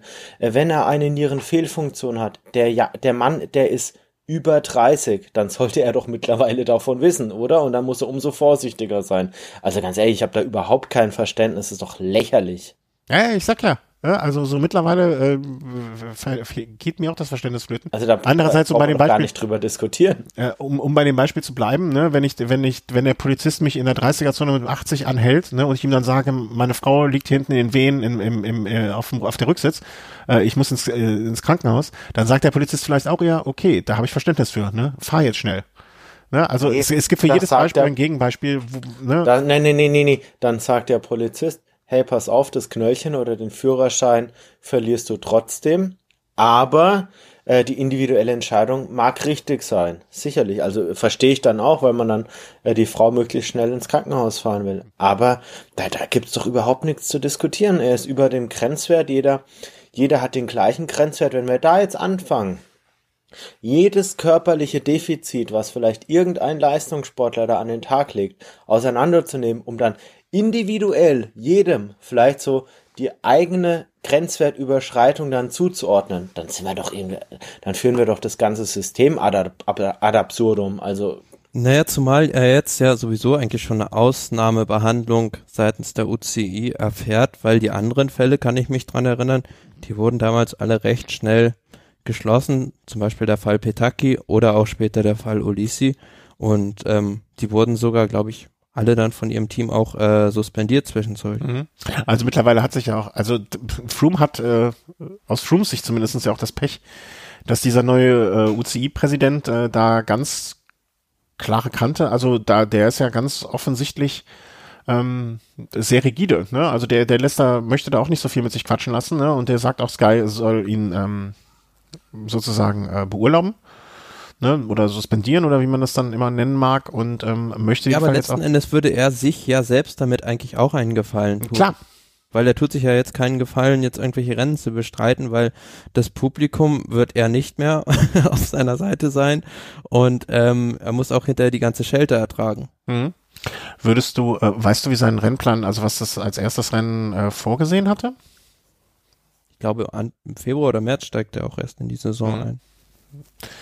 Wird wahrscheinlich interessant, ob das bis dahin schon eine Klärung gibt. Gibt, habt ihr irgendwas von einem Zeit, also sozusagen? Ich ähm, glaube nicht. Ähm, also der UCI-Präsident hat gesagt, es soll vor dem Giro geklärt werden. Aber das Problem ist ja, die UCI hat überhaupt gar keine Handhabe dagegen, ähm, den Fahrer zu suspendieren. Nee, nee, das muss, das muss im Team Sky machen. Also sie können ja nur den Druck ausüben im Sinne Oder von. Oder aber das Einzige wäre halt, dass der Rennorganisator, sprich in dem Fall die RCS, sagt, wir wollen dich hier nicht haben und leiden dich nie ein. Mhm. Oder das ganze Team kann ja doch dann äh, wie soll man Ja, aber das Team Sky steht ja felsenfest hinter Chris Froome. Nee, aber dass man das ganze, äh, das, das, das ganze Team ausgeladen wird sozusagen. Gibt es denn nicht auch die Möglichkeit? Kann ich mir gut vorstellen. Das glaube ich, habe ich so noch gut, nicht erlebt. Man, man, muss natürlich auch sagen, Team Sky muss hinter Chris Froome äh, stehen, weil nach all dem, was jetzt im Nachhinein bei Wiggins rausgekommen ist, wenn man jetzt auch noch sagt, okay, bei Froome genau die gleiche, in Anführungszeichen, Kacke. Irgendwann kann man sich natürlich auch denken, wo das Ganze hinführt. Und ich möchte das eine Beispiel mit dem 80 in der 30er-Zone nochmal ganz kurz aufgreifen. Vielleicht ist es ganz schlüssig. Ich meine, man kann natürlich genauso gut sagen, hey, klar, ich wurde jetzt mit 80 geblitzt, aber mein Tacho hat nur 70 angezeigt. Denkt ihr deshalb, dass da nur die 70, die da angezeigt wurden, dann wirklich jetzt letzten Endes bestraft werden. Auch Sachen, die man jetzt nicht weiß, aber die tatsächlich faktisch vorliegen, werden hier im deutschen Rechtsstaat, wir sind in Deutschland, klar, das andere ist international, werden bestraft. Und auch wenn er nicht weiß, dass er so eine Nierenfunktion hat, aber hat den Grenzwert überschritten, hat er ihn de facto überschritten. Fertig aus. Mhm. Aber also, wenn wir jetzt mal, äh, also bei dem Blitzen, deswegen wird dir ja eine Toleranz abgerechnet. Also, das ist ja, wenn du geblitzt wirst, wird ja immer noch, keine Ahnung, wie viel, 10% oder so abgezogen. Ja, 3 kmh sind's. Echt? Also drei. immer drei, egal ob ich auf der Autobahn oder. Ja, Toleranz okay. 3 kmh. Ähm, aber wenn, also man stellt sich jetzt aber mal vor, ne, wie gesagt, der Fall ist sehr konstruiert, ähm, aber er weiß, er kann diese 1000, diese Dosis von 1000, glaube ich, äh, ne, äh, dürfte er erlaubterweise wegen seines Belastungsasthmas nehmen. Also dafür hätte er die Erlaubnis. Weiß, das sind völlig fiktive Zahl, zehn Stöße von diesem Asthma-Spray. ja, und nimmt am Dienstag über den Tag verteilt diese zehn Stöße und nimmt am Mittwoch diese zehn Stöße. Hat sich also an keine, also zu keinem Zeitpunkt irgendetwas zu Schulden kommen lassen aus seiner Sicht. Ich beschreibe das Ganze nur aus seiner Sicht. Ja, wenn dieser, wenn dieser Stoff dann ähm, äh, in seinem Körper länger drin bleibt, weil die Niere es nicht so schnell abbaut, okay, ne, da kann man ihm ja jetzt keinen Vorwurf draus machen. Und wenn er daran noch aus argumentieren würde, ähm, pass auf, ich habe nichts genommen, was über dem ist, was ich, äh, was ich sonst auch nehmen darf. Wegen der Nierenfehlfunktion wurde es nicht so schnell abgebaut, okay, ähm, dann, dann greift für mich die Strategie auch nicht so richtig 100 Prozent. Ne? Weil ja, einerseits, ja, man, einerseits muss man ja sagen, er hat nichts Verbotenes gemacht aus seiner Sicht. Andererseits hat er aber davon profitiert, dass seine Niere es nicht so schnell abbaut und profitiert davon. Ne? Okay, ne? ich hake ein, ich hake ein, 0,5 äh, Alkohol. Ich trinke an einem Tag ähm, zwei Bier, bin genau bei 0,5. Am nächsten Tag esse ich ein bisschen weniger, sage ich trinke wieder ähm, meine Menge Bier und bin drüber und sage dann, Moment mal, ich trinke immer so viel, aber die ganzen letzten Male habe ich das nie überschritten gehabt. Das liegt an meiner Niere. Ist ja lächerlich. Äh, da muss doch jeder wissen, okay, gut, äh, pff, man hat es überschritten, weil man zu viel getrunken hat. Ja, ja, ich will damit nur sagen, dass es zu dem Zeitpunkt für ihn dann ja nicht ein, für, ein, für nicht, ihn nicht nachvollziehbares Vergehen ist. ne? Aber es ist ein Risiko, dass er bewusst eingeht. Weil wenn er sagt, okay, er nimmt jetzt zehn Stöße, weiß er genau, das ist das, was er maximal nehmen darf. Dass genau. das aber dann auch das Maximum an, also er, er, hätte ja genauso gut sagen können, er nimmt nur fünf. Weil bei zehn gibt es vielleicht noch ein gewisses Restrisiko, dass irgendwann mal was dazwischen geht, dass vielleicht, vielleicht auch das Gerät nicht so ganz funktioniert oder mein Gott, dass der Körper nicht jeden Tag gleich reagiert, das sollte einem Spitzensportler durchaus schon auch bewusst sein. Klar. Ja, aber die Frage, also ist ja auch, ob das jetzt, also da habe ich jetzt die verschiedensten Berichte und Meinungen gelesen, auch von Ärzten, ob das überhaupt leistungssteigernd ist. Also jetzt hat sich zum Beispiel auch Dr. Ferrari zum Wort gemeldet, der mhm. gesagt hat, ähm, eine anabole Wirkung oder sowas hat es niemals, aber er sagt, aufgrund seines Asthmas, was der Froome auch hat, hätte er ohne das Salbutamol wohl nie eine große Rundfahrt gewonnen. Mhm. Moment, noch mal den letzten Satz. Er hätte ohne das Asthma nie eine große Rundfahrt gewonnen, weil durch das Asthma darf er das Spray nehmen und nur das hat ihn sozusagen zu dieser Leistung verholfen. Nur dieses Spray hat mhm. so hat kann halt dafür sorgen, dass sein Asthma so in Grenzen gehalten mhm, wird okay. und er dadurch Leistung also wettbewerbsfähig ist. Ja, also wir, am Ende werden wir sehen. Ähm, also ich bin aber wie gesagt, das ist äh, von Dr. Ferrari. ja, ich würde ich jetzt mal gleichsetzen mit Dr. Bob. Nee, also ich glaube schon, dass äh, äh, also ich würde den schon für eine der äh, Kapazitäten im Bereich Doping einschätzen. Also, ja, also ja, der, der weiß schon, ja wovon er spricht, glaube ich. Und ob das gut oder schlecht ist, möchte ich jetzt gar nicht beurteilen. Ne? Aber ihm im Bereich Doping etwas vorzumachen, wird, glaube ich, schwierig sein. Ja, aber wenn selbst er sagt, okay, allein dadurch hat er eine Leistungssteigerung letzten Endes, also in der finalen Aussage hat er dadurch äh, eine Leistungssteigerung erhalten. Ich meine, das ist ja die Kernaussage. Er hat damit ein Leistungsdefizit ausgeglichen, soll man so sagen. Ja gut, jetzt kann man natürlich auch sagen, gut, wenn er vorher ein Leistungsdefizit hatte, ähm, war es eine Leistungssteigerung. In dem Sinne schon, ja, klar. Aber ich glaube, das ist, also diese Diskussion, ab wann muss was, wie, wo ausgeglichen werden, ähm, das ist eine Diskussion, da kann man sich nur im Kreis drehen. Also da, da hat man eine Meinung zu, glaube ich. Und ähm, ähm, äh, mal so, mal so. Ähm, und ähm, was soll man sagen? Also wie soll ich das beschreiben? Also ab wann eine Gesundheitsschädigung durch Medizin ausgeglichen werden muss, kann, soll. Das ist eine grundsätzliche Diskussion, die jeder für sich, äh, also wo er da die Grenze setzt, ziehen muss, glaube ich, oder kann. Ne, also Chris sagt, ähm, okay, mit dem Asthma, da sollte man schon vielleicht überlegen, ob man da ein Asthma-Spray nutzen darf oder nicht. Ne? Während andere, oder ich würde sagen, bei dem Asthma-Spray kann man das vielleicht noch nachvollziehen wenn es ein Belastungsasthma ist und eine, vielleicht auch ein Resultat aus dem Sport ausüben. Und ein Dritter wird vielleicht sagen, pass mal auf, wir machen, geben den völlige Waffengleichheit, sollen sie alles reinpfeifen, was nur irgendwie geht. Äh, selber, selber dafür verantwortlich, ähm, wo wer wie seine Grenze zieht.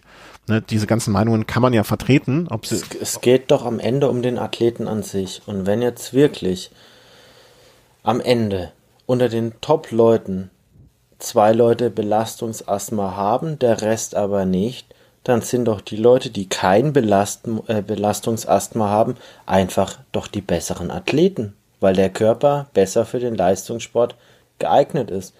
äh, aus meiner Sicht ist das doch was, was, was man den Leuten, die dann kein Belastungsasthma haben, einfach zugestehen muss. Also die haben dann einfach weniger körperliche Defizite. Wenn jetzt bei einem Fahrer, äh, äh wenn er die 90% Belastungsschwelle überschreitet, Kniebeschwerden auftreten, sagt auch kein Mensch, Mensch, du hast Kniebeschwerden, wir müssen da jetzt chirurgisch nachhelfen, dass das besser wird.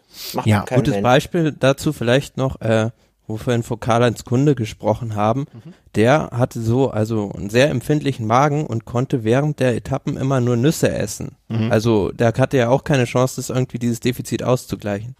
Ja. Hm? Also, ja, aber das, dann muss dann, man einfach sagen, es ist Hochleistungssport, da geht's um Nuancen. Und wenn dann wirklich manche Fahrer Defizite haben, sei es Belastungsasthma, andere nicht, warum geht's dann darum, dass die, die nicht äh, auf der gleichen Leistungsebene sind, an die, die einfach besser sind, weil ihr Körper vielleicht weniger, ich sage im, im sporttechnischen Sinne, weniger äh, äh, Defizite haben, warum müssen die an die Besten angeglichen werden, ähm, statt dass man einfach sagt, Mensch, die, die jetzt wirklich vom Körper her besser für Leistungssport geeignet sind, auch diverse Vorteile haben dürfen. Ja, kann man vertreten, die Meinung, ne? Aber das, dem ist aber, nichts entgegenzusetzen, nein. Nee, da kann man auch nichts gegen sagen, aber ähm, ich finde das zum, aber es würde halt, ähm, glaube ich, dem ganz, also es würde bedeuten, dass du sehr, sehr viele Menschen vom Sport dann ausschließt. Warum? Also, äh, das heißt jetzt nicht, dass, also ich sag Dafür mal, kommen dann ja andere sozusagen. Ja. Dann, dann kommen vielleicht die, die auch kein Belastungsasthma haben, aber vielleicht aufgrund anderer Defizite jetzt vielleicht nicht die Möglichkeit haben, eine Rundfahrt zu gewinnen, die aber, falls andere wiederum nicht ihr Belastungsasthma anführen können, äh, nicht quasi sich über die wieder stellen. Also ich meine, sicherlich kommen dann wieder andere zum Zug, aber ich denke, es handelt sich hier um Leistungssport und äh, wenn da manche Leute dann wirklich nachhelfen dürfen, andere wiederum nicht. Ob, ja, dann entsteht halt immer so eine gewisse Aber da müsstest Unfairness, du, die, müsstest du jegliche medizinische Versorgung der, der Athleten im Grunde genommen dann äh, ausschließen. Ja gut, da kann man schon nochmal unterscheiden. Also ich denke mal, wenn du, wenn du jetzt im Rennen stürzt mhm. und brauchst jetzt beispielsweise ein Pflaster oder sowas, das ist oder, oder verlierst jetzt wirklich extremst viel Blut oder sonst was. Da kannst du ja schon ein Stück weit, also habe ich ein Verständnis, wenn man da, ja, das ist, wenn man da ist, nachhilft. Genau, und da ist halt die Frage, wo zieht, äh, ich und das ist halt die Diskussion, glaube ich, nee. oder die immer für sich selber, wo fängst du an die Linie zu ziehen oder nicht?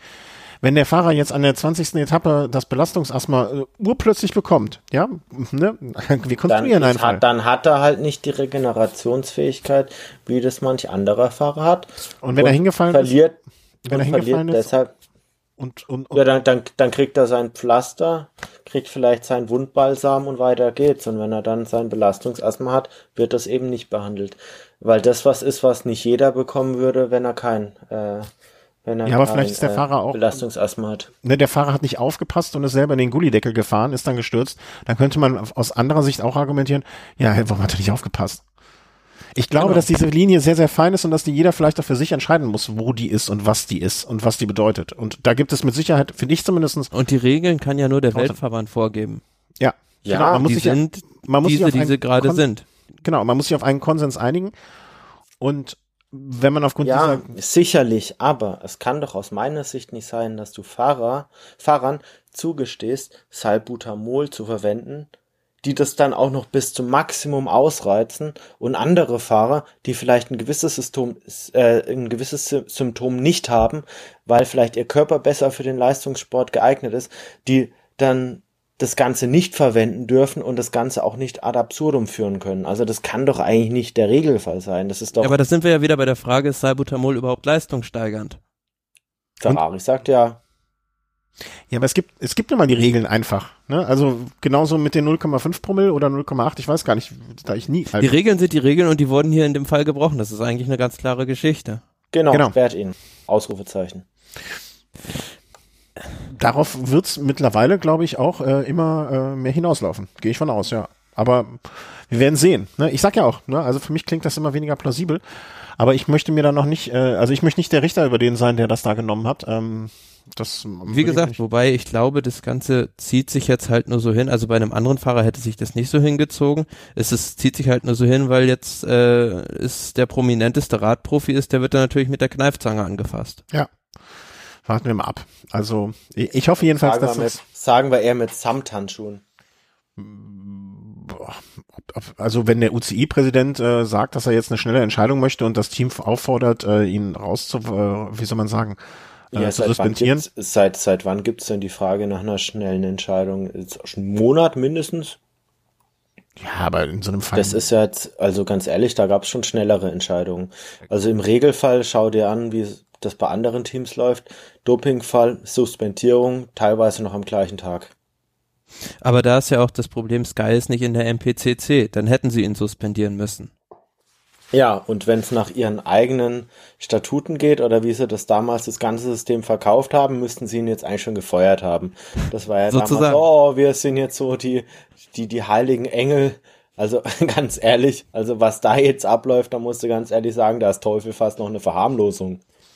Also ja, aber selbst wenn, wenn sie jetzt, sage ich mal, exzessiv nicht die Grenze überstritten habe, haben, äh, überschritten haben, dann ist es, glaube ich, was, womit sie jetzt bei vielen Leuten viel Kredit verspielt haben, weil sie einfach immer falsche Sachen sagen. Ja, wenn sie den Kredit überhaupt hatten, also ich, also, also ich glaube, dass Sky, also Sky wurde ja schon vor Jahren mit US Postal verglichen und ganz ehrlich, so langsam laufen sie den fast den Rang ab, also viel fehlt nicht mehr. Also ich glaube, der äh, Thomas hat relativ genau beschrieben, äh, was ich jetzt dazu so denke. Also so, so meine grundsätzliche Haltung dazu. Ne? Die haben bei mir Kredit jetzt verspielt. Punkt. Ne? Und ähm, äh, man, man, man hält ja vielleicht. Hatten sie, hatten sie denn Kredit bei dir? Ja klar, habe ich doch immer schon gesagt. Also ich habe eine gewisse Affinität zu England. Äh, ich hatte eine gewisse Affinität äh, zu dem äh, damaligen Ausrüster von denen. Also das, das ist ja, habe ich auch nie ein Hehl draus gemacht. Und ähm, äh, Fan, ich, ich würde mich jetzt nicht als Fan von irgendeinem Radsportler heutzutage oder Radsportteam bezeichnen, aber wenn ich bei irgendeiner Rundfahrt oder so etwas einem Team eher die Daumen gedrückt hätte als einem anderen, äh, dann war es mit Sicherheit Team Sky. Habe ich auch immer schon so gesagt, glaube ich. Ähm, und äh, das ist jetzt durch das Verhalten jetzt besonders ähm, so ein bisschen, äh, ein bisschen sehr schon.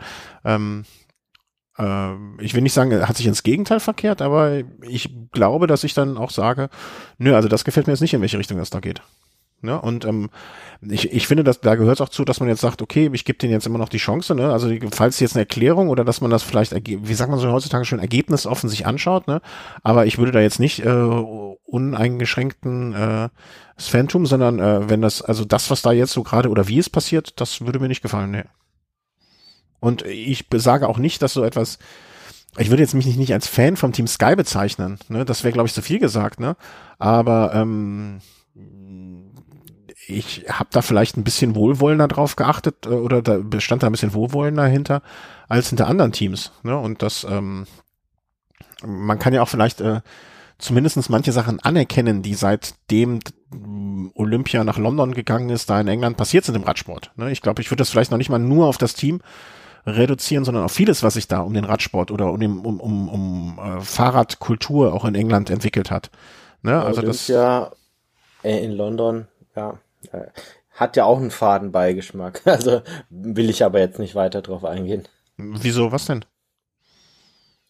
Na, ich denke mal, es gab ja sehr, sehr viele Gerüchte, wenn es äh, nicht mehr als Gerüchte ist, dass, äh, oder nicht mehr als Gerüchte sind, ähm, dass gerade im Hinblick auf äh, die Olympischen Spiele in London da jetzt auch sehr, sehr viel nachgeholfen wurde. Wiggins auch in eine gewisse Rolle da halt auch rein in Anführungszeichen gedopt wurde. Mhm. Froome auch. Und ich meine, die ganze Entwicklung von Team Sky ist ja in Richtung London 2012 ja auch hin Mhm. Ja, ich sag ja, aber ich beziehe, ich, ich meine das nicht nur auf das, ich meine das aber nicht nur auf das Team Sky alleine bezogen, ne? Auch was es an, an, an, an, an Radsportmagazinen in England jetzt mittlerweile gibt.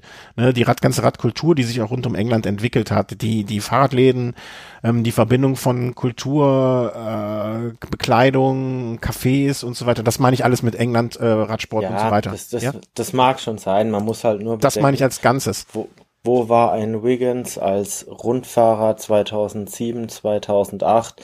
wo war ein Wobei als die- Rundfahrer 2010. Also man hat schon gesehen, 2011 wurde da in England ernst gemacht. Wobei die Transformation von Wiggins noch bei Garmin stattfand und nicht bei Sky. Ja, ja, aber Und wo massiv Geld auch äh, da auf einmal im Spiel war, welches ja von dem britischen Verband gegeben wurde, wo man Sachen professionalisiert hat. Aber ich denke, gerade 2011 war schon auch bei Sky nochmal so ein Jahr so, hey, ein Jahr vor Olympia, jetzt wird, bei der Vuelta hat man es am extremsten gesehen, jetzt wird ernst gemacht. Aber das ist doch immer so, dass das, das Gastgeberland äh, vor solchen Ereignissen die Unterstützung für die Sportler, ich nenne es jetzt bewusst völlig neutral, die Unterstützung für die Sportler hochfährt ähm, im Sinne von äh, Trainingsmöglichkeiten, Teambetreuung und so weiter. Der deutsche Trainer, der da hingeholt wurde. Also da, da, da das ist doch in jedem, bei jeder äh, Olympiade. Welcher Chinese hat 2007 eine super Leistung gebracht? Welcher Brasilianer hat im Radsport 2015 überzeugt? Ja, aber du willst ja nicht in Brasilien. Also es geht mir Ja, klar, das ist Also- jetzt schon provokant, das weiß ich schon auch.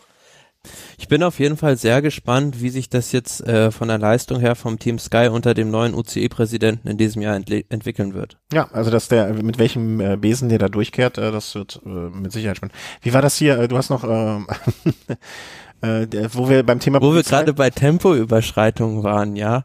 Team Sky wird in Adelaide nach dem Überfahren einer roten Fußgängerampel ähm, von einem Polizisten angehalten und ihnen wird die, werden die Leviten gelesen. aber sie mussten nicht bezahlen. Ich weiß nicht, was da am Ende bei rausgekommen ist. Also, ähm, die haben sich nur eine ordentliche Standpauke anhören dürfen. Okay. Ja, Auch für Radfahrer vom Team Sky gelten die gleichen Verkehrsregeln wie für alle anderen Verkehrsteilnehmer. Absolut richtig. Das, Aber ich, das sind ja zumindest die Australier mal hart, ne? aber ich wurde auch schon vom, äh, vom, von einem Polizisten mal angehalten wegen eines Vergehens auf dem Fahrrad, welches mir aber zum damaligen Zeitpunkt nicht bewusst war. Also Das ich, wäre? Äh, ich dachte, wenn du, wenn du, ähm, äh, wenn du mit dem Fahrrad fährst, ja, und du bekommst einen Telefonanruf und hast ein Headset auf den Ohren, ja, also ich bekam Anruf, wusste nicht von wem, guck aufs Telefon, nimm mein Telefon aus der Tasche, guck aufs Telefon, nimm das Gespräch an und tu das Telefon wieder in die Tasche. Und dafür wurde ich angehalten. Und dann hat der Polizist mich aufgeklärt, dass ich nicht telefonieren soll am Tele auf dem Fahrrad. Und habe ich gesagt, ich habe ein Headset, also ich war mir auch keiner Schuld bewusst in dem Moment, sonst hätte ich das wahrscheinlich auch nicht so äh, selbstbewusst vorgetragen. Und da wurde ich vom Polizisten aufgeklärt, dass schon das einmalige Touchen auf dem Telefon, um das Telefonat anzunehmen, äh, ausreicht, um mir ein Verwarngeld in Höhe von 20 Euro, glaube ich, aufs Auge zu drücken. Das hätte ich dir sagen können. Ja, habe ich dem Polizisten auch gesagt, sorry, wusste ich nicht. Ich, hätte ich jetzt nur auf das Knöpfchen gedrückt hier an dem, an, an dem Headset, dann wäre es in Ordnung gewesen. Dann meinte er, ja. Dann habe ich gesagt, wusste ich nicht, ist die Strafe völlig in Ordnung. Und dann hat der Polizist gesagt, äh, kaufen Sie davor einen Blumenstrauß für 20 Euro und fahren Sie weiter. Dann hast du einen für 10 Euro gekauft und für den Rest Nee. Bier gekauft. Nee, sowas mache ich dann ja auch. Sowas mache ich dann ja auch. Nee, so viel zum Thema Polizei bestraft dann immer. Ne? Also, Hast äh, voll die Döner gegessen und dann den Rest nee, das war ganz normal, ganz brav so verfahren. Aber machen wir jetzt die Akte zu. Äh, und Aber wei weiß ihr das, dass sie den Blumenstrauß nur bekommen hat, Ja. weil du angehalten wurdest? Ja, stimmt doch nicht. Nicht von sich auf andere schließen. Ähm, was haben wir denn hier noch? Äh, Floyd Landis, genau. Ähm, das ist eine Meldung, äh, weiß nicht, ich, ich hatte es dir, glaube ich, schon mal geschickt, äh, Thomas, in unseren äh, Slack. Das äh, ist ein, ein kurzes Video äh, von den, ähm, war das, Redavist? Nee, nicht Redavist, äh, Bike Radar oder so etwas. Irgendwo habe ich es beiläufig mal gesehen, ja. Äh, mir, ich habe selber noch gar nicht gesehen, ähm, aber da ich dem Menschen, der es mir äh, geschickt hat, äh, uneingeschränktes Vertrauen in der Hinsicht entgegenbringe, ähm, äh, habe ich es jetzt einfach mal so äh, oh, ohne selber. Es ist noch in meiner To-Watch-List drin, aber ich habe es noch nicht gesehen.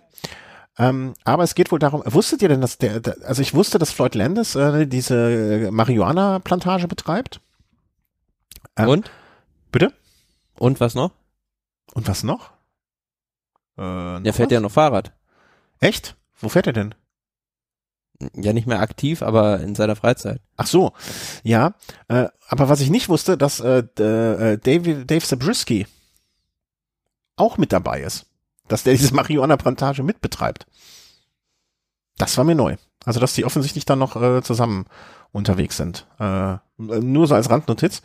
Und es muss wohl äh, ein sehr lustiger Ausflug von einem ähm, äh, Redakteur äh, von dem Magazin State Bicycle CO äh, sein. Und da fahren sie mit äh, diesem Redakteur auf einem Fixed Bike durch die Berge, äh, Red Rock Canyon. wo auch immer das genau sein mag.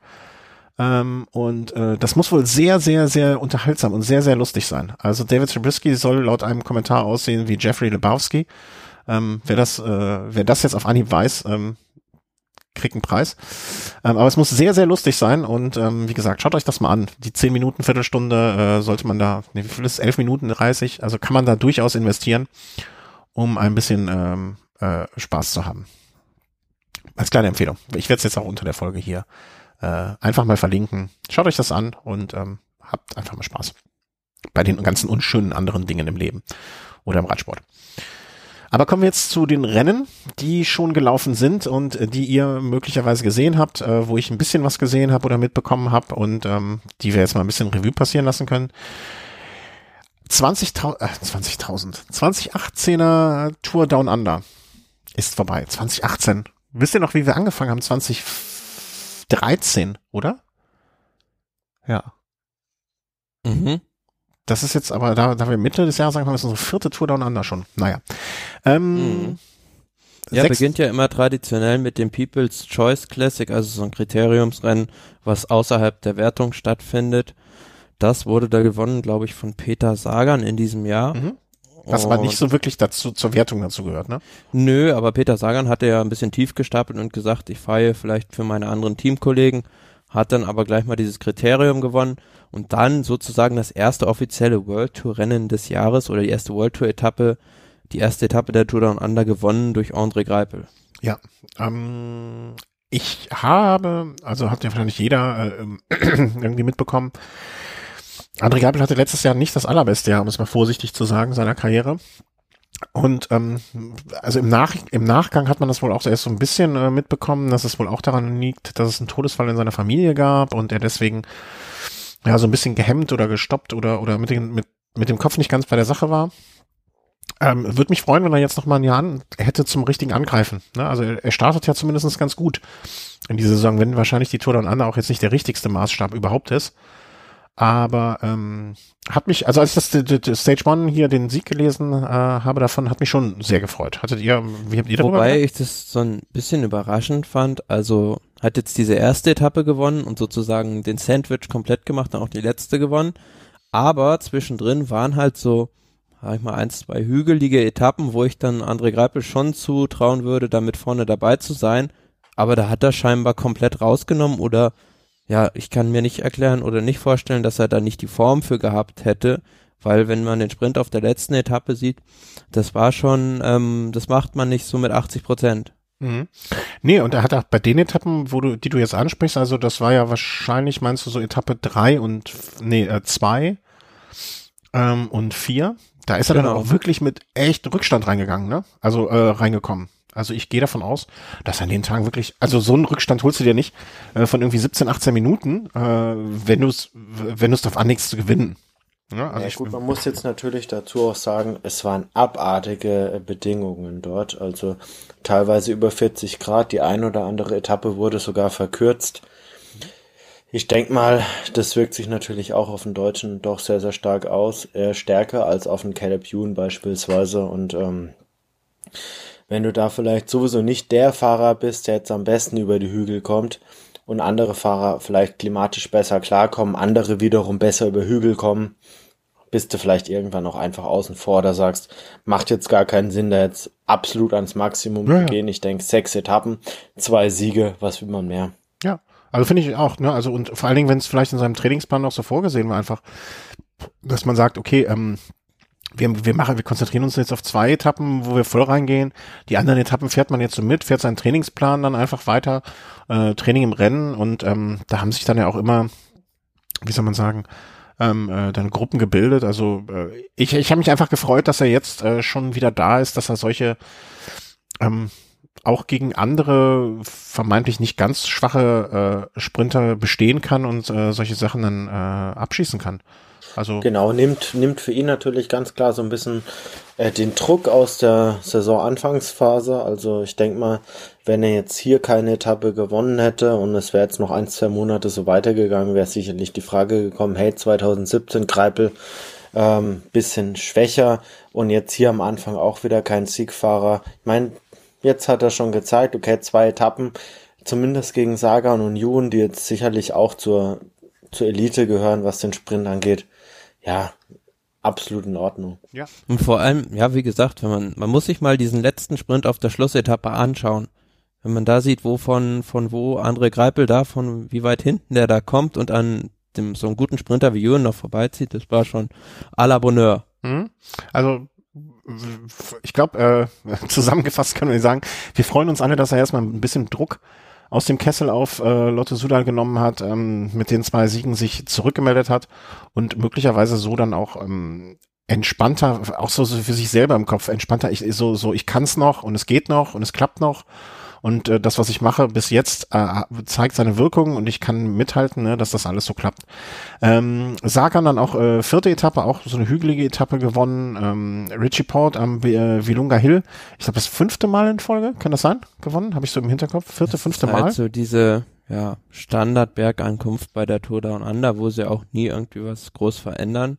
Ja, gefühlt irgendwie jetzt das fünfte Mal in Folge ja. da gewonnen. Also, das ist aber eigentlich, eigentlich dieselbe Stelle, wo er angreift. Ja.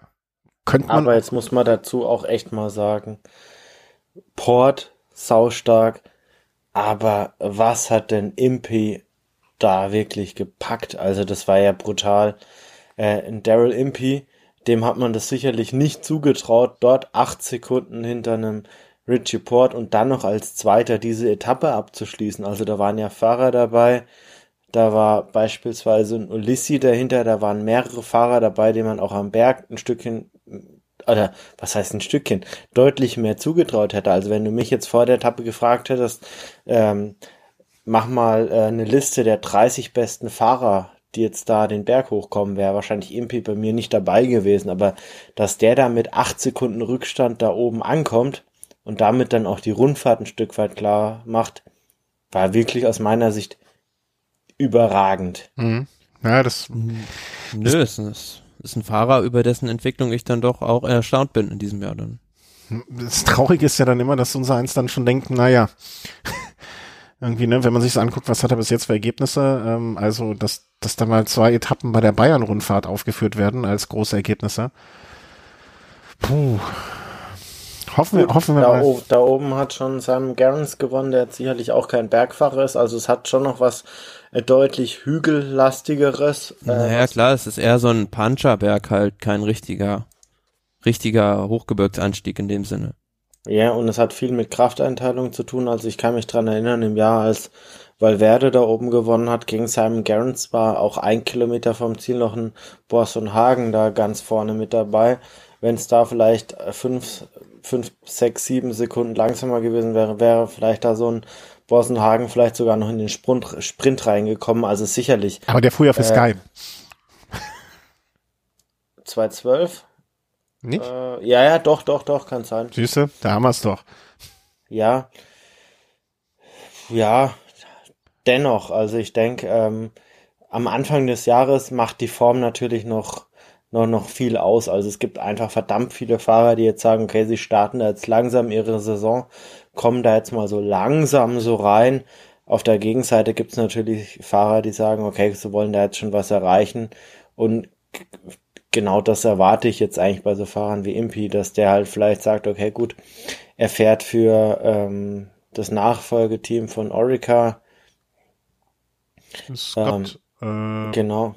Mitchell, Mitchell und Scott. Ja. Genau, dass man halt Mitchell einfach sagt, okay, man ist dann halt einfach ein bisschen früher dran mit der Form und kann deshalb mithalten. Und mein, ganz ehrlich, so ein, so ein äh, Simon Gerrans, der war jetzt auch nie der beste Fahrer bei dieser Rundfahrt. Er war halt einfach immer verdammt früh in Form.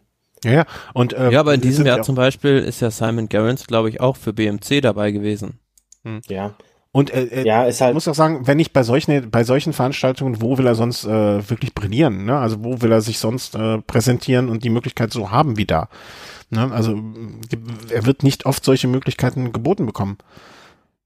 Genau, also es ist halt, ist, muss man ganz ehrlich sagen, also es gibt halt drei eher flache Etappen, zwei Hügeletappen, wo so ein äh, MP natürlich auch die Zeitbonifikation ab, äh, abgestoppt ist der falsche Begriff, aber halt äh, sich äh, glücklich erkämpft hat. Und dann halt ähm, dennoch äh, auf dem Willunga Hill, da muss man erstmal äh, acht Sekunden hinter Richie Port ankommen. Ja. Ja, wobei ein Fahrer, wo es mich jetzt auch noch gefreut hat, dass er eine Etappe gewonnen hat, war Elia Viviani. Mhm. Der im letzten Jahr von Sky, also so ein bisschen, ja, ich will nicht sagen fies traktiert wurde, aber da auch im Unfrieden gegangen ist und jetzt wahrscheinlich mächtig Wut im Bauch hatte und dann auch die eine Etappe im Sprint gewonnen hat für Quickstep. Was ich mich immer frage, um nochmal ganz kurz den, den äh, Bogen zu, zu Sky zurückzuspannen, ähm, wie hieß denn nochmal der, äh, habt ihr nochmal was mitbekommen von der Geschichte? Ich bin ja mit Namen sehr schlecht. Der Fahrer, der da den anderen rausgeboxt haben soll, der sich wegen Moscon? Genau. Hab, ist aus der Nummer eigentlich noch was geworden? Der wollte ihn noch privat verklagen und alles. Habt ihr, habt ihr da noch was gehört?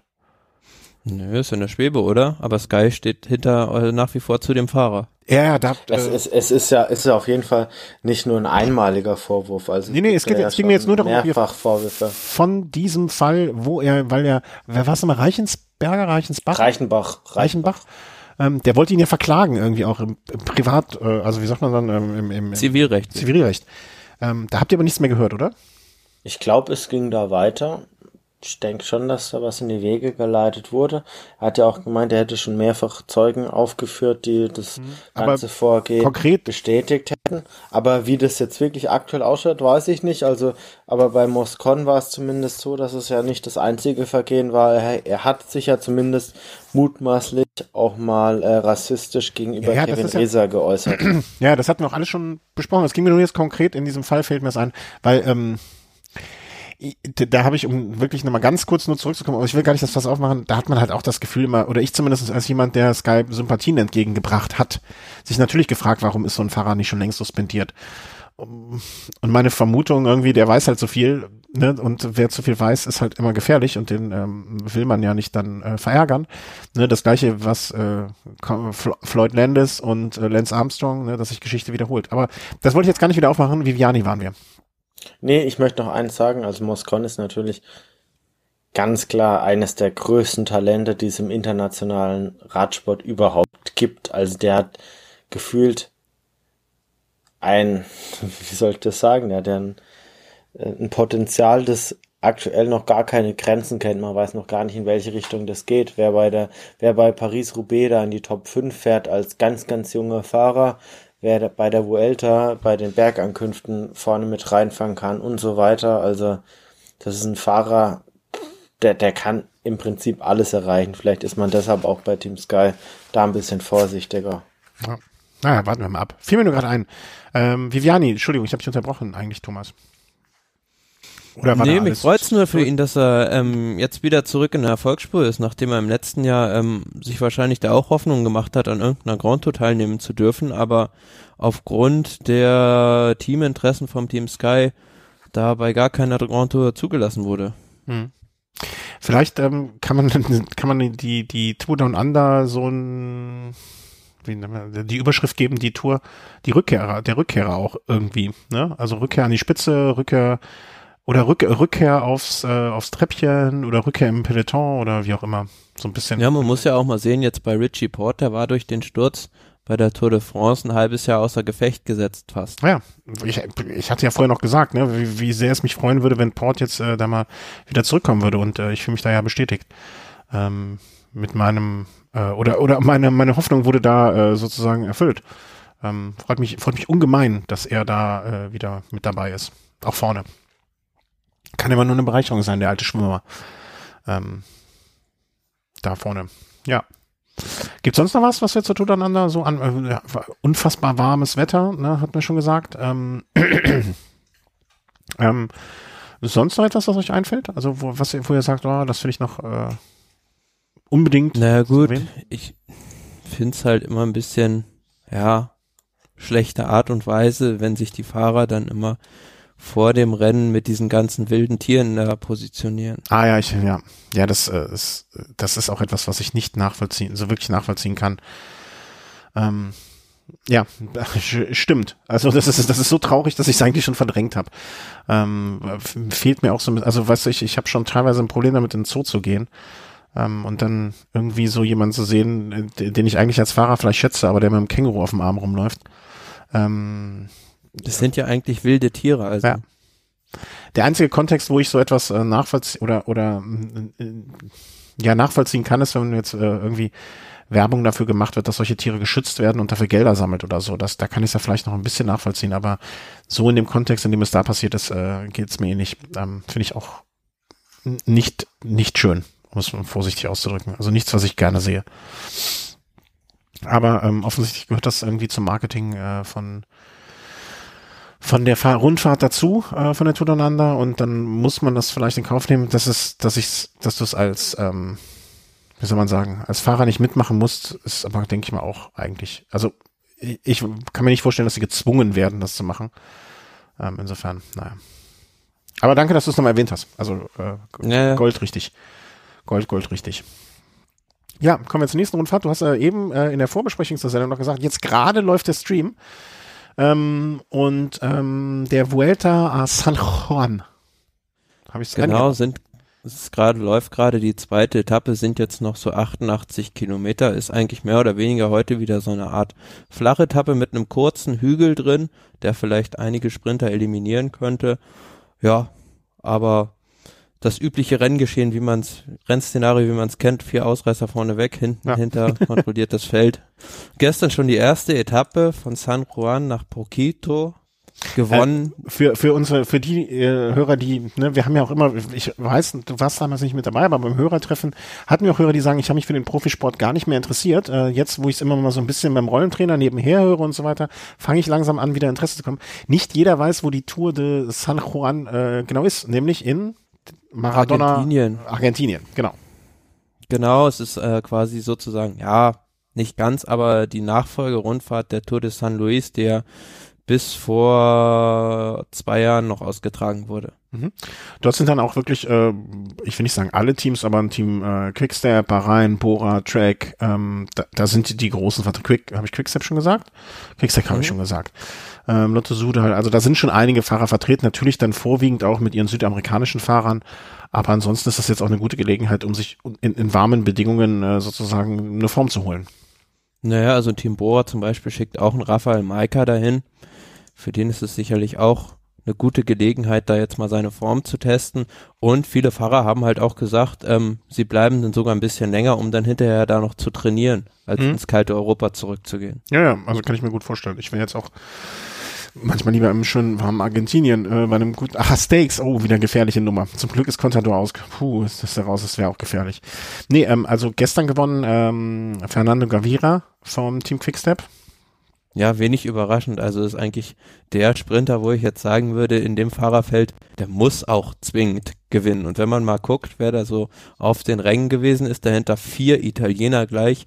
Aber Nicolo Boni- Bonifacio würde ich jetzt in der Sprint-Elite in der Welt nicht zu den Top 10 zählen. Top 40 vielleicht. Wenn Ja. überhaupt, ja.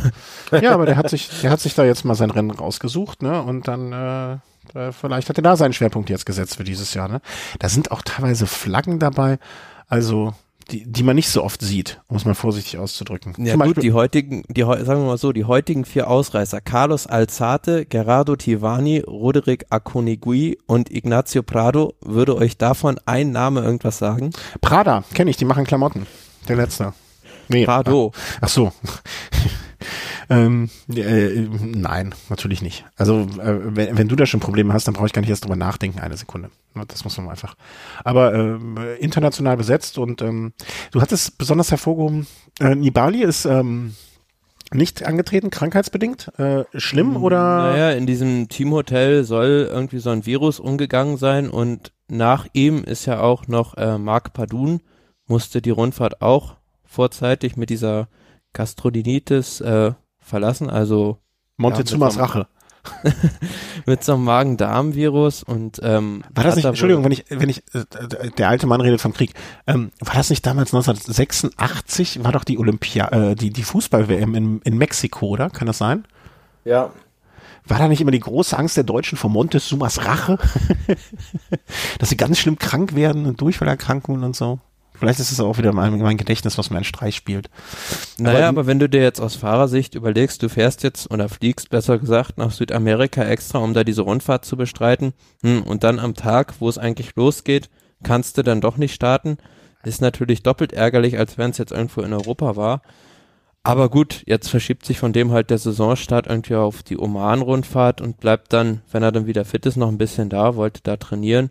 Aber es ist natürlich schade, wenn du dann äh, das schon so in deinen Rennkalender eingeplant hattest. Ja, andererseits musst du das mal auch ähm, irgendwie, ich kann mir vor, also die werden natürlich nicht mit Privatjets fliegen, ne? Aber ich glaube auch, dass Nibali jetzt nicht auf, in der Touristenklasse hinten sitzt.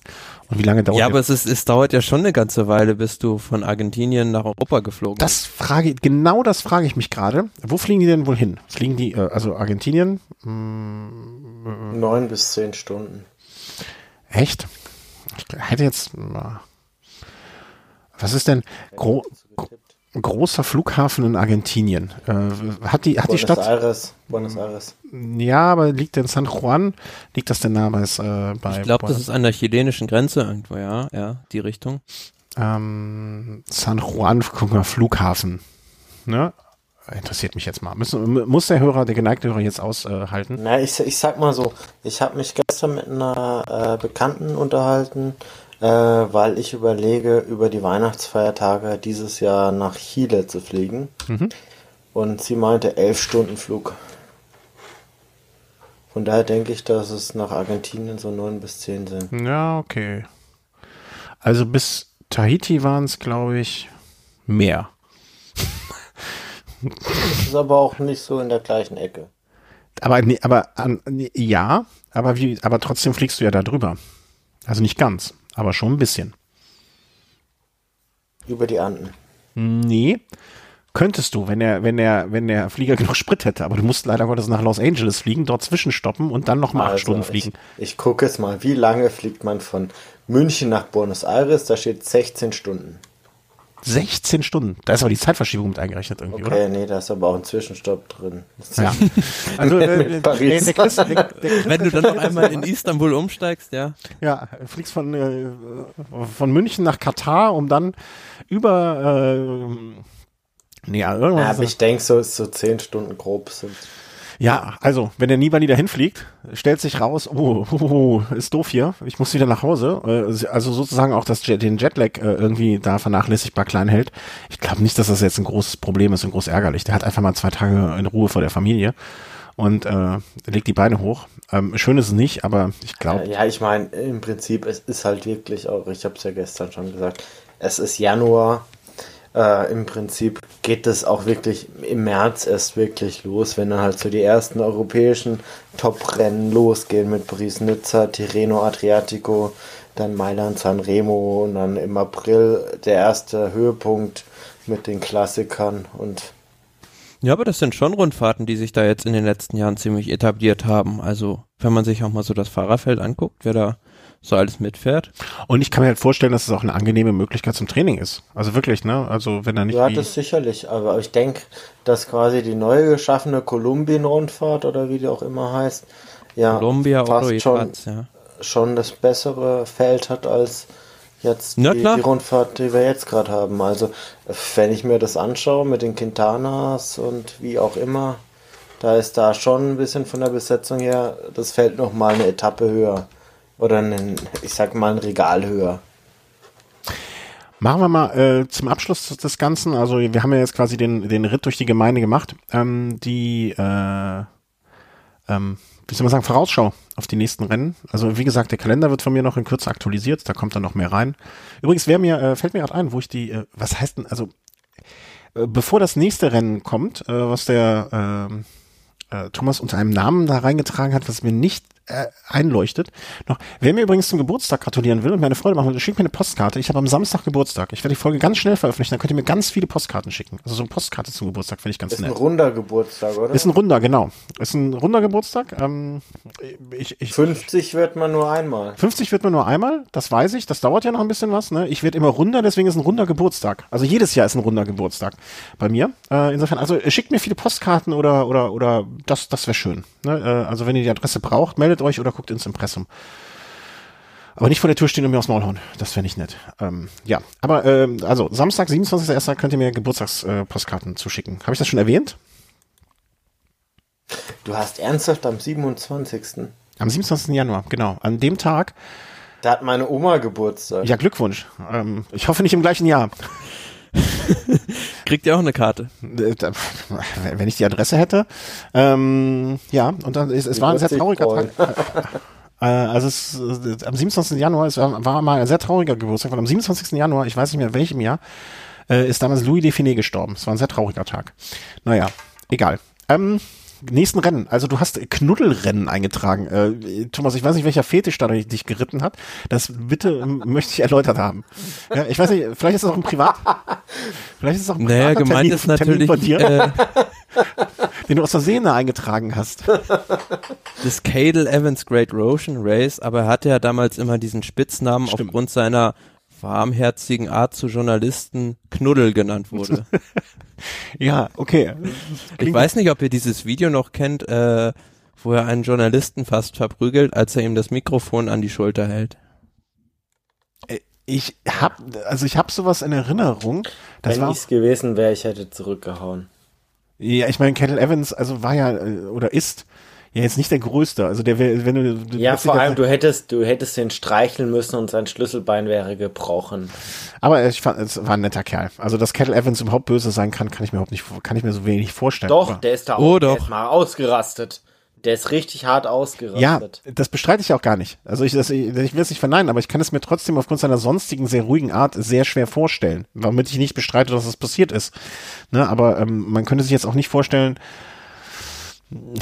keine Ahnung, das fällt mir jetzt auch kein Vergleich an. Ihr wisst ja, was ich meine. Also das am 28.01., das zum Beispiel steht, glaube ich, noch schon mal in unserem Kalender. Äh, ja, ja wurde ja letztes Jahr. Uh, einer nach dem anderen. Ja, einer darf schon. Ja, okay, dann fange ich an. äh, letztes Jahr wirklich äh, Titelverteidiger mittler äh, mittlerweile Nikias Arndt, also äh, mittlerweile in der äh, World Tour ja angekommen und äh, war damals wirklich ein großer Triumph für Nikias Ahn. Von daher, ich weiß jetzt nicht, ob er dieses Jahr jetzt an der Stelle, an gleicher Stelle wieder startet, aber letztes Jahr war das sicherlich ein Ausrufezeichen zu Beginn der Saison. Hm. Man darf auch nicht vergessen, jetzt bei der Tour Down Under, ich glaube, Phil Bauhaus einmal auch Zweiter geworden, der jetzt hier in der provisorischen Startliste zumindest auch mit drin steht, ist auch ein weiterer Kandidat, der ein gutes Resultat erzielen könnte. Also definitiv jetzt nicht das bedeutendste Rennen der Welt, aber zumindest etwas, wo man, wenn man. Es gehört zur World Tour. Ja, nichtsdestotrotz bleibe ich von Aussage nicht das bedeutendste Rennen der Welt, aber schon eines, was man sich in seiner Palmares ähm, äh, da durchaus mit äh, stolz geschwellter Brust äh, niederschreiben kann. Dann geht's weiter direkt oder eigentlich schon ab übermorgen, glaube ich, ne? Ne, über übermorgen. Ab dem 25. Äh, auf Mallorca die traditionelle Mallorca Challenge, also eine nicht wirkliche, also keine Tour, keine mehrtägige Etappenveranstaltung, sondern mehrere Rennen, die nacheinander immer wieder äh, äh von Mallorca ausgehend dorthin zurückgehen, äh, ähm, auch gerne benutzt von den Profis zur in die Saison reinkommen, sich warm fahren. Ähm, gibt keine Gesamtwertung, manche fahren hinterher noch ein paar Kilometer aus und so weiter. Also du warst einmal, glaube ich, da, Chris, ne? Also mehr auch, auch so eine Veranstaltung zweimal, für Fans. Zwei, so zweimal, eine tolle Veranstaltung. Du kommst ganz, ganz nah ran an die Fahrer. Das ist super. Vor allem, du, du fährst da teilweise dann äh, im Land rum und siehst dann halt noch die die Fahrer mit den Trainingsgruppen, wie sie da halt rumfahren, teilweise schon passiert, dass man dann im gleichen Hotel war wie die Fahrer. Alles sind noch mega entspannt, da ist nicht der große Trubel. Also als Fan kann ich äh, die Mallorca-Rundfahrt oder Mallorca-Challenge wirklich nur empfehlen. Es ist super. Es ist ein komplett entspannter Einstieg in die Saison. Dennoch äh, für jeden Fahrer was dabei. Da gibt es immer wieder eins, zwei Etappen, die sind eher für die Sprinter. Dann nochmal wieder eins, zwei Etappen, die sind eher für äh, Fahrer, die jetzt eher mal so anspruchsvollere Terrains wollen. Eine tolle, tolle Veranstaltung, doch. Und äh, immer mal wieder eine Überlegung. Allerdings muss man sagen, als ich die ersten zweimal, oder ich war nur zweimal da, da war äh, 20, 25 Grad, hab aber jetzt auch in den letzten fünf, sechs Jahren auch mal gehört, dass es teilweise noch geschneit hat, also ist nicht ganz so sicher, dass es auch immer alles funktioniert. Ja, also okay, äh, klar, aber das hast du zu der Zeit wettermäßig natürlich immer einen gewissen Unsicherheitsfaktor. Ja, ist halt ist krass, wenn du halt, also im ersten Jahr, in dem ich dort war, äh, hat äh, der Temperaturanzeiger teilweise 28 Grad gezeigt. Und wenn du dann halt fünf Jahre später mal siehst, oh, Schnee. Ja, aber war das dann auch schon Ende Januar? Das, das war dann Anfang Februar, aber äh, fünf bis zehn Tage später, ja, im gleichen Bereich, sage ich mal. Hm. Ja. Also Mallorca äh, ab dem 25. Vier oder fünf Tage ist das, ne? Glaube. Also wer jetzt, ja, vier Tage sind es mittlerweile, früher waren es mal fünf. Ähm, früher war immer äh, die Trofeo Palma das Einstiegsrennen, das ist jetzt mittlerweile nicht mehr so. Aber gerade die Trofeo Palma, wer jetzt vielleicht äh, sagt, okay, er möchte die Fahrer besonders oft sehen, bietet sich das an, weil dann fahren sie wirklich, äh, ich sag jetzt mal so 10, 15 Runden entlang der Hafenpromenade. Da kann man die Fahrer wirklich sehr, sehr häufig sehen. Generell alle Fahrer wirklich entspannt und es ergeben sich einfach Szenen, dass man mal am Straßenrand steht und da fahren dann halt noch acht Fahrer oder sechs Fahrer von einem Team und die anderen Fahrer kommen von einer Trainingsfahrt zurück und stellen sich halt einfach mal direkt neben den Teambus und du kannst dann halt einfach mal eine halbe Stunde, Stunde mit denen so ein bisschen ratschen, wenn man der Sprache mächtig ist. Also es ist sehr, sehr schön dort, mhm. sehr, sehr angenehm. Danach haben wir äh, am kommenden Montag, wenn ich das richtig sehe, Grand Prix de nee, Compris Mer Marseillaise. Marseillaise, oui. ja. Marse Marseille? Wie die Nationalhymne. Ah, oui, oui. Ähm, äh, an einem Montag, ähm, Stern, das, das, das passe ich. Stern von?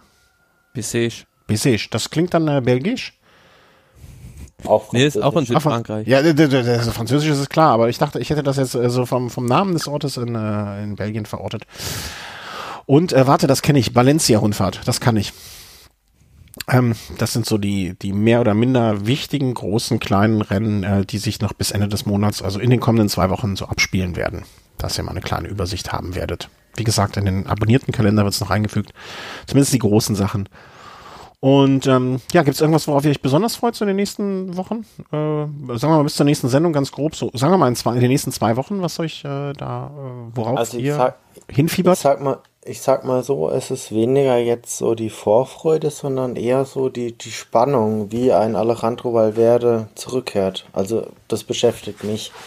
Also Gut. er ist ein, er, er fährt in auf Mallorca, er fährt die Valencia-Rundfahrt. Er hat Ende letzten Jahres gesagt, er fühle sich wieder so gut wie zuvor, aber dennoch, gerade für mich als Fan und das jetzt vielleicht nicht als Experte, aber als, als Fan ist, bin ich natürlich gespannt, ob er vielleicht auch nur annähernd nochmal so zurückkehren kann, wie er damals vor einem halben, dreiviertel Jahr halt abgetreten ist und das war sehr, sehr stark. Von daher, ich denke, die, die, ähm, ja, die Zusammensetzung der Rundfahrt, die er da bestreitet in, in Valencia, ist jetzt nicht so überragend. Von daher traue ich ihm da schon noch ein gutes Ergebnis zu, aber mittlerweile ist er dann auch fast 38. Da hängt dann auch viel damit zusammen, wie er äh, die Belastung mittlerweile verkraftet hat.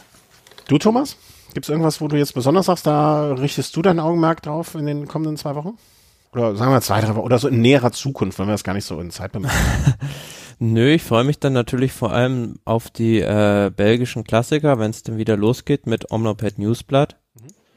Was dann ja in diesem Jahr, glaube ich, so eine Art Mini-Flandern-Rundfahrt sein wird. Mhm. Und das ist äh, sehr spannend durch den neuen Parcours. Okay. Also ich, ähm, vielleicht sollten wir das noch erwähnen, ja, das werden wir an der Stelle auch unten in den Show Notes verlinken. Ähm, ich habe es jetzt mal gerade nebenher kurz angemacht, ne, nur weil du hattest das irgendwie besonders darauf hingewiesen und dann dachte ich mir, guck mal zumindest rein. Ähm, die, also sehr schön, die machen halt wirklich einen 1A Livestream ne, von der Vuelta San Juan. Ähm, ja, also Seite, in diesem Jahr kann man da, kann man da überhaupt nichts sagen. Also mit Kilometerangaben und ähm, Fahrereinblendungen ja. und der Stream funktioniert eigentlich auch einwandfrei. Also das kann man abends immer ganz gemütlich laufen lassen. Und also, es sind also, ja jetzt noch, sind ja jetzt noch ein paar Etappen. Es gibt, glaube ich, auch sogar einen Ruhetag und eine schwere Bergankunft auch noch. Also, ne, wenn ihr, wenn euch das interessiert, äh, schaut mal auf den verlinkten Stream. Und was ich halt, mich halt dann immer frage, warum geht das da und warum geht das bei uns nicht? Ne? Also, so in der Form, so einfach und so gut, immer. Ne? Dass du jedes Radrennen einfach legal irgendwo im Stream sehen kannst. Ne, kommt einfach mal zwischendurch so eine ähm, Marketing-Meldung äh, hier, dann gut, aber das nehme ich auch gerne in Kauf, wenn ich dafür sonst alles so einfach und äh, ähm, dann nehme ich auch gerne so, so eine Werbeeinblendung. Ne, sollen sie ja ruhig machen, die sollen ja auch davon, also die sollen das, das soll ja, ich will das ja nicht umsonst haben. Aber wenn ich schon wieder an den äh, Eurospart-Player denke, da wird mir schon wieder da wird mir schon wieder anders, wenn ich, wenn ich äh, an diese Dramen denke, die sich da abspielen teilweise. Naja, äh, ich richte mein Augenmerk natürlich in den kommenden zwei Wochen äh, auf, auf das, wie ich finde, dann auch mit, also ich bin gespannt, wie das Ganze, die Kiste Sky weitergeht. Ähm, ich glaube, das wird, äh, wird, oh, ich hoffe einfach, dass das sehr schnell über die Bühne kommt, damit dann danach das nicht mehr wie, wie, wie heißt das Sprichwort, wie der Elefant im Raum steht, ne? dass das einfach mal äh, in so oder so oder so zu einem Abschluss gebracht wird. Das wäre so mein Wunsch. Und euer vielleicht auch. Gut, ich bedanke mich bei euch beiden. Ähm, wünsch, bedanke mich bei den Hörern ähm, für alle Spenden, für alles, äh, was ihr für uns getan habt. Und ähm, Amazon, wenn ihr über unseren Amazon-Link bestellt habt, vielen herzlichen Dank dafür. Wenn ihr uns sonst was zugutekommen habt lassen, immer danke. Das ist äh, jeder Kommentar. Äh, ich habe im Snack noch nicht äh, beim letzten Mal kommentiert. Da habe ich noch ganz viele Kommentare in der Hinterhand. Seid, seid, haltet euch fest, ne? legt die Ohren an. Ähm, und ähm, auch wenn ihr was zu der Causa Froome sagen möchtet, äh, auf welche Rennen freut ihr euch jetzt am Anfang, ähm, seid eingeladen, mit uns das äh, unter der Folge zu diskutieren. Vielleicht haben wir auch noch irgendeinen Punkt komplett übersehen, der wichtig ist. Äh, wir, wir freuen uns ja. Also zum Beispiel bei meinem letzten Snack, das habt ihr jetzt vielleicht nicht so mitgekriegt, hat uns ein Hörer wirklich sehr detailliert erklärt, warum etwas wenig Sinn macht. Und das fand ich ganz fantastisch. Dafür machen wir das ja. Gut, gehabt euch wohl und ähm, habt eine gute Zeit. Tschüss. Ciao, ciao.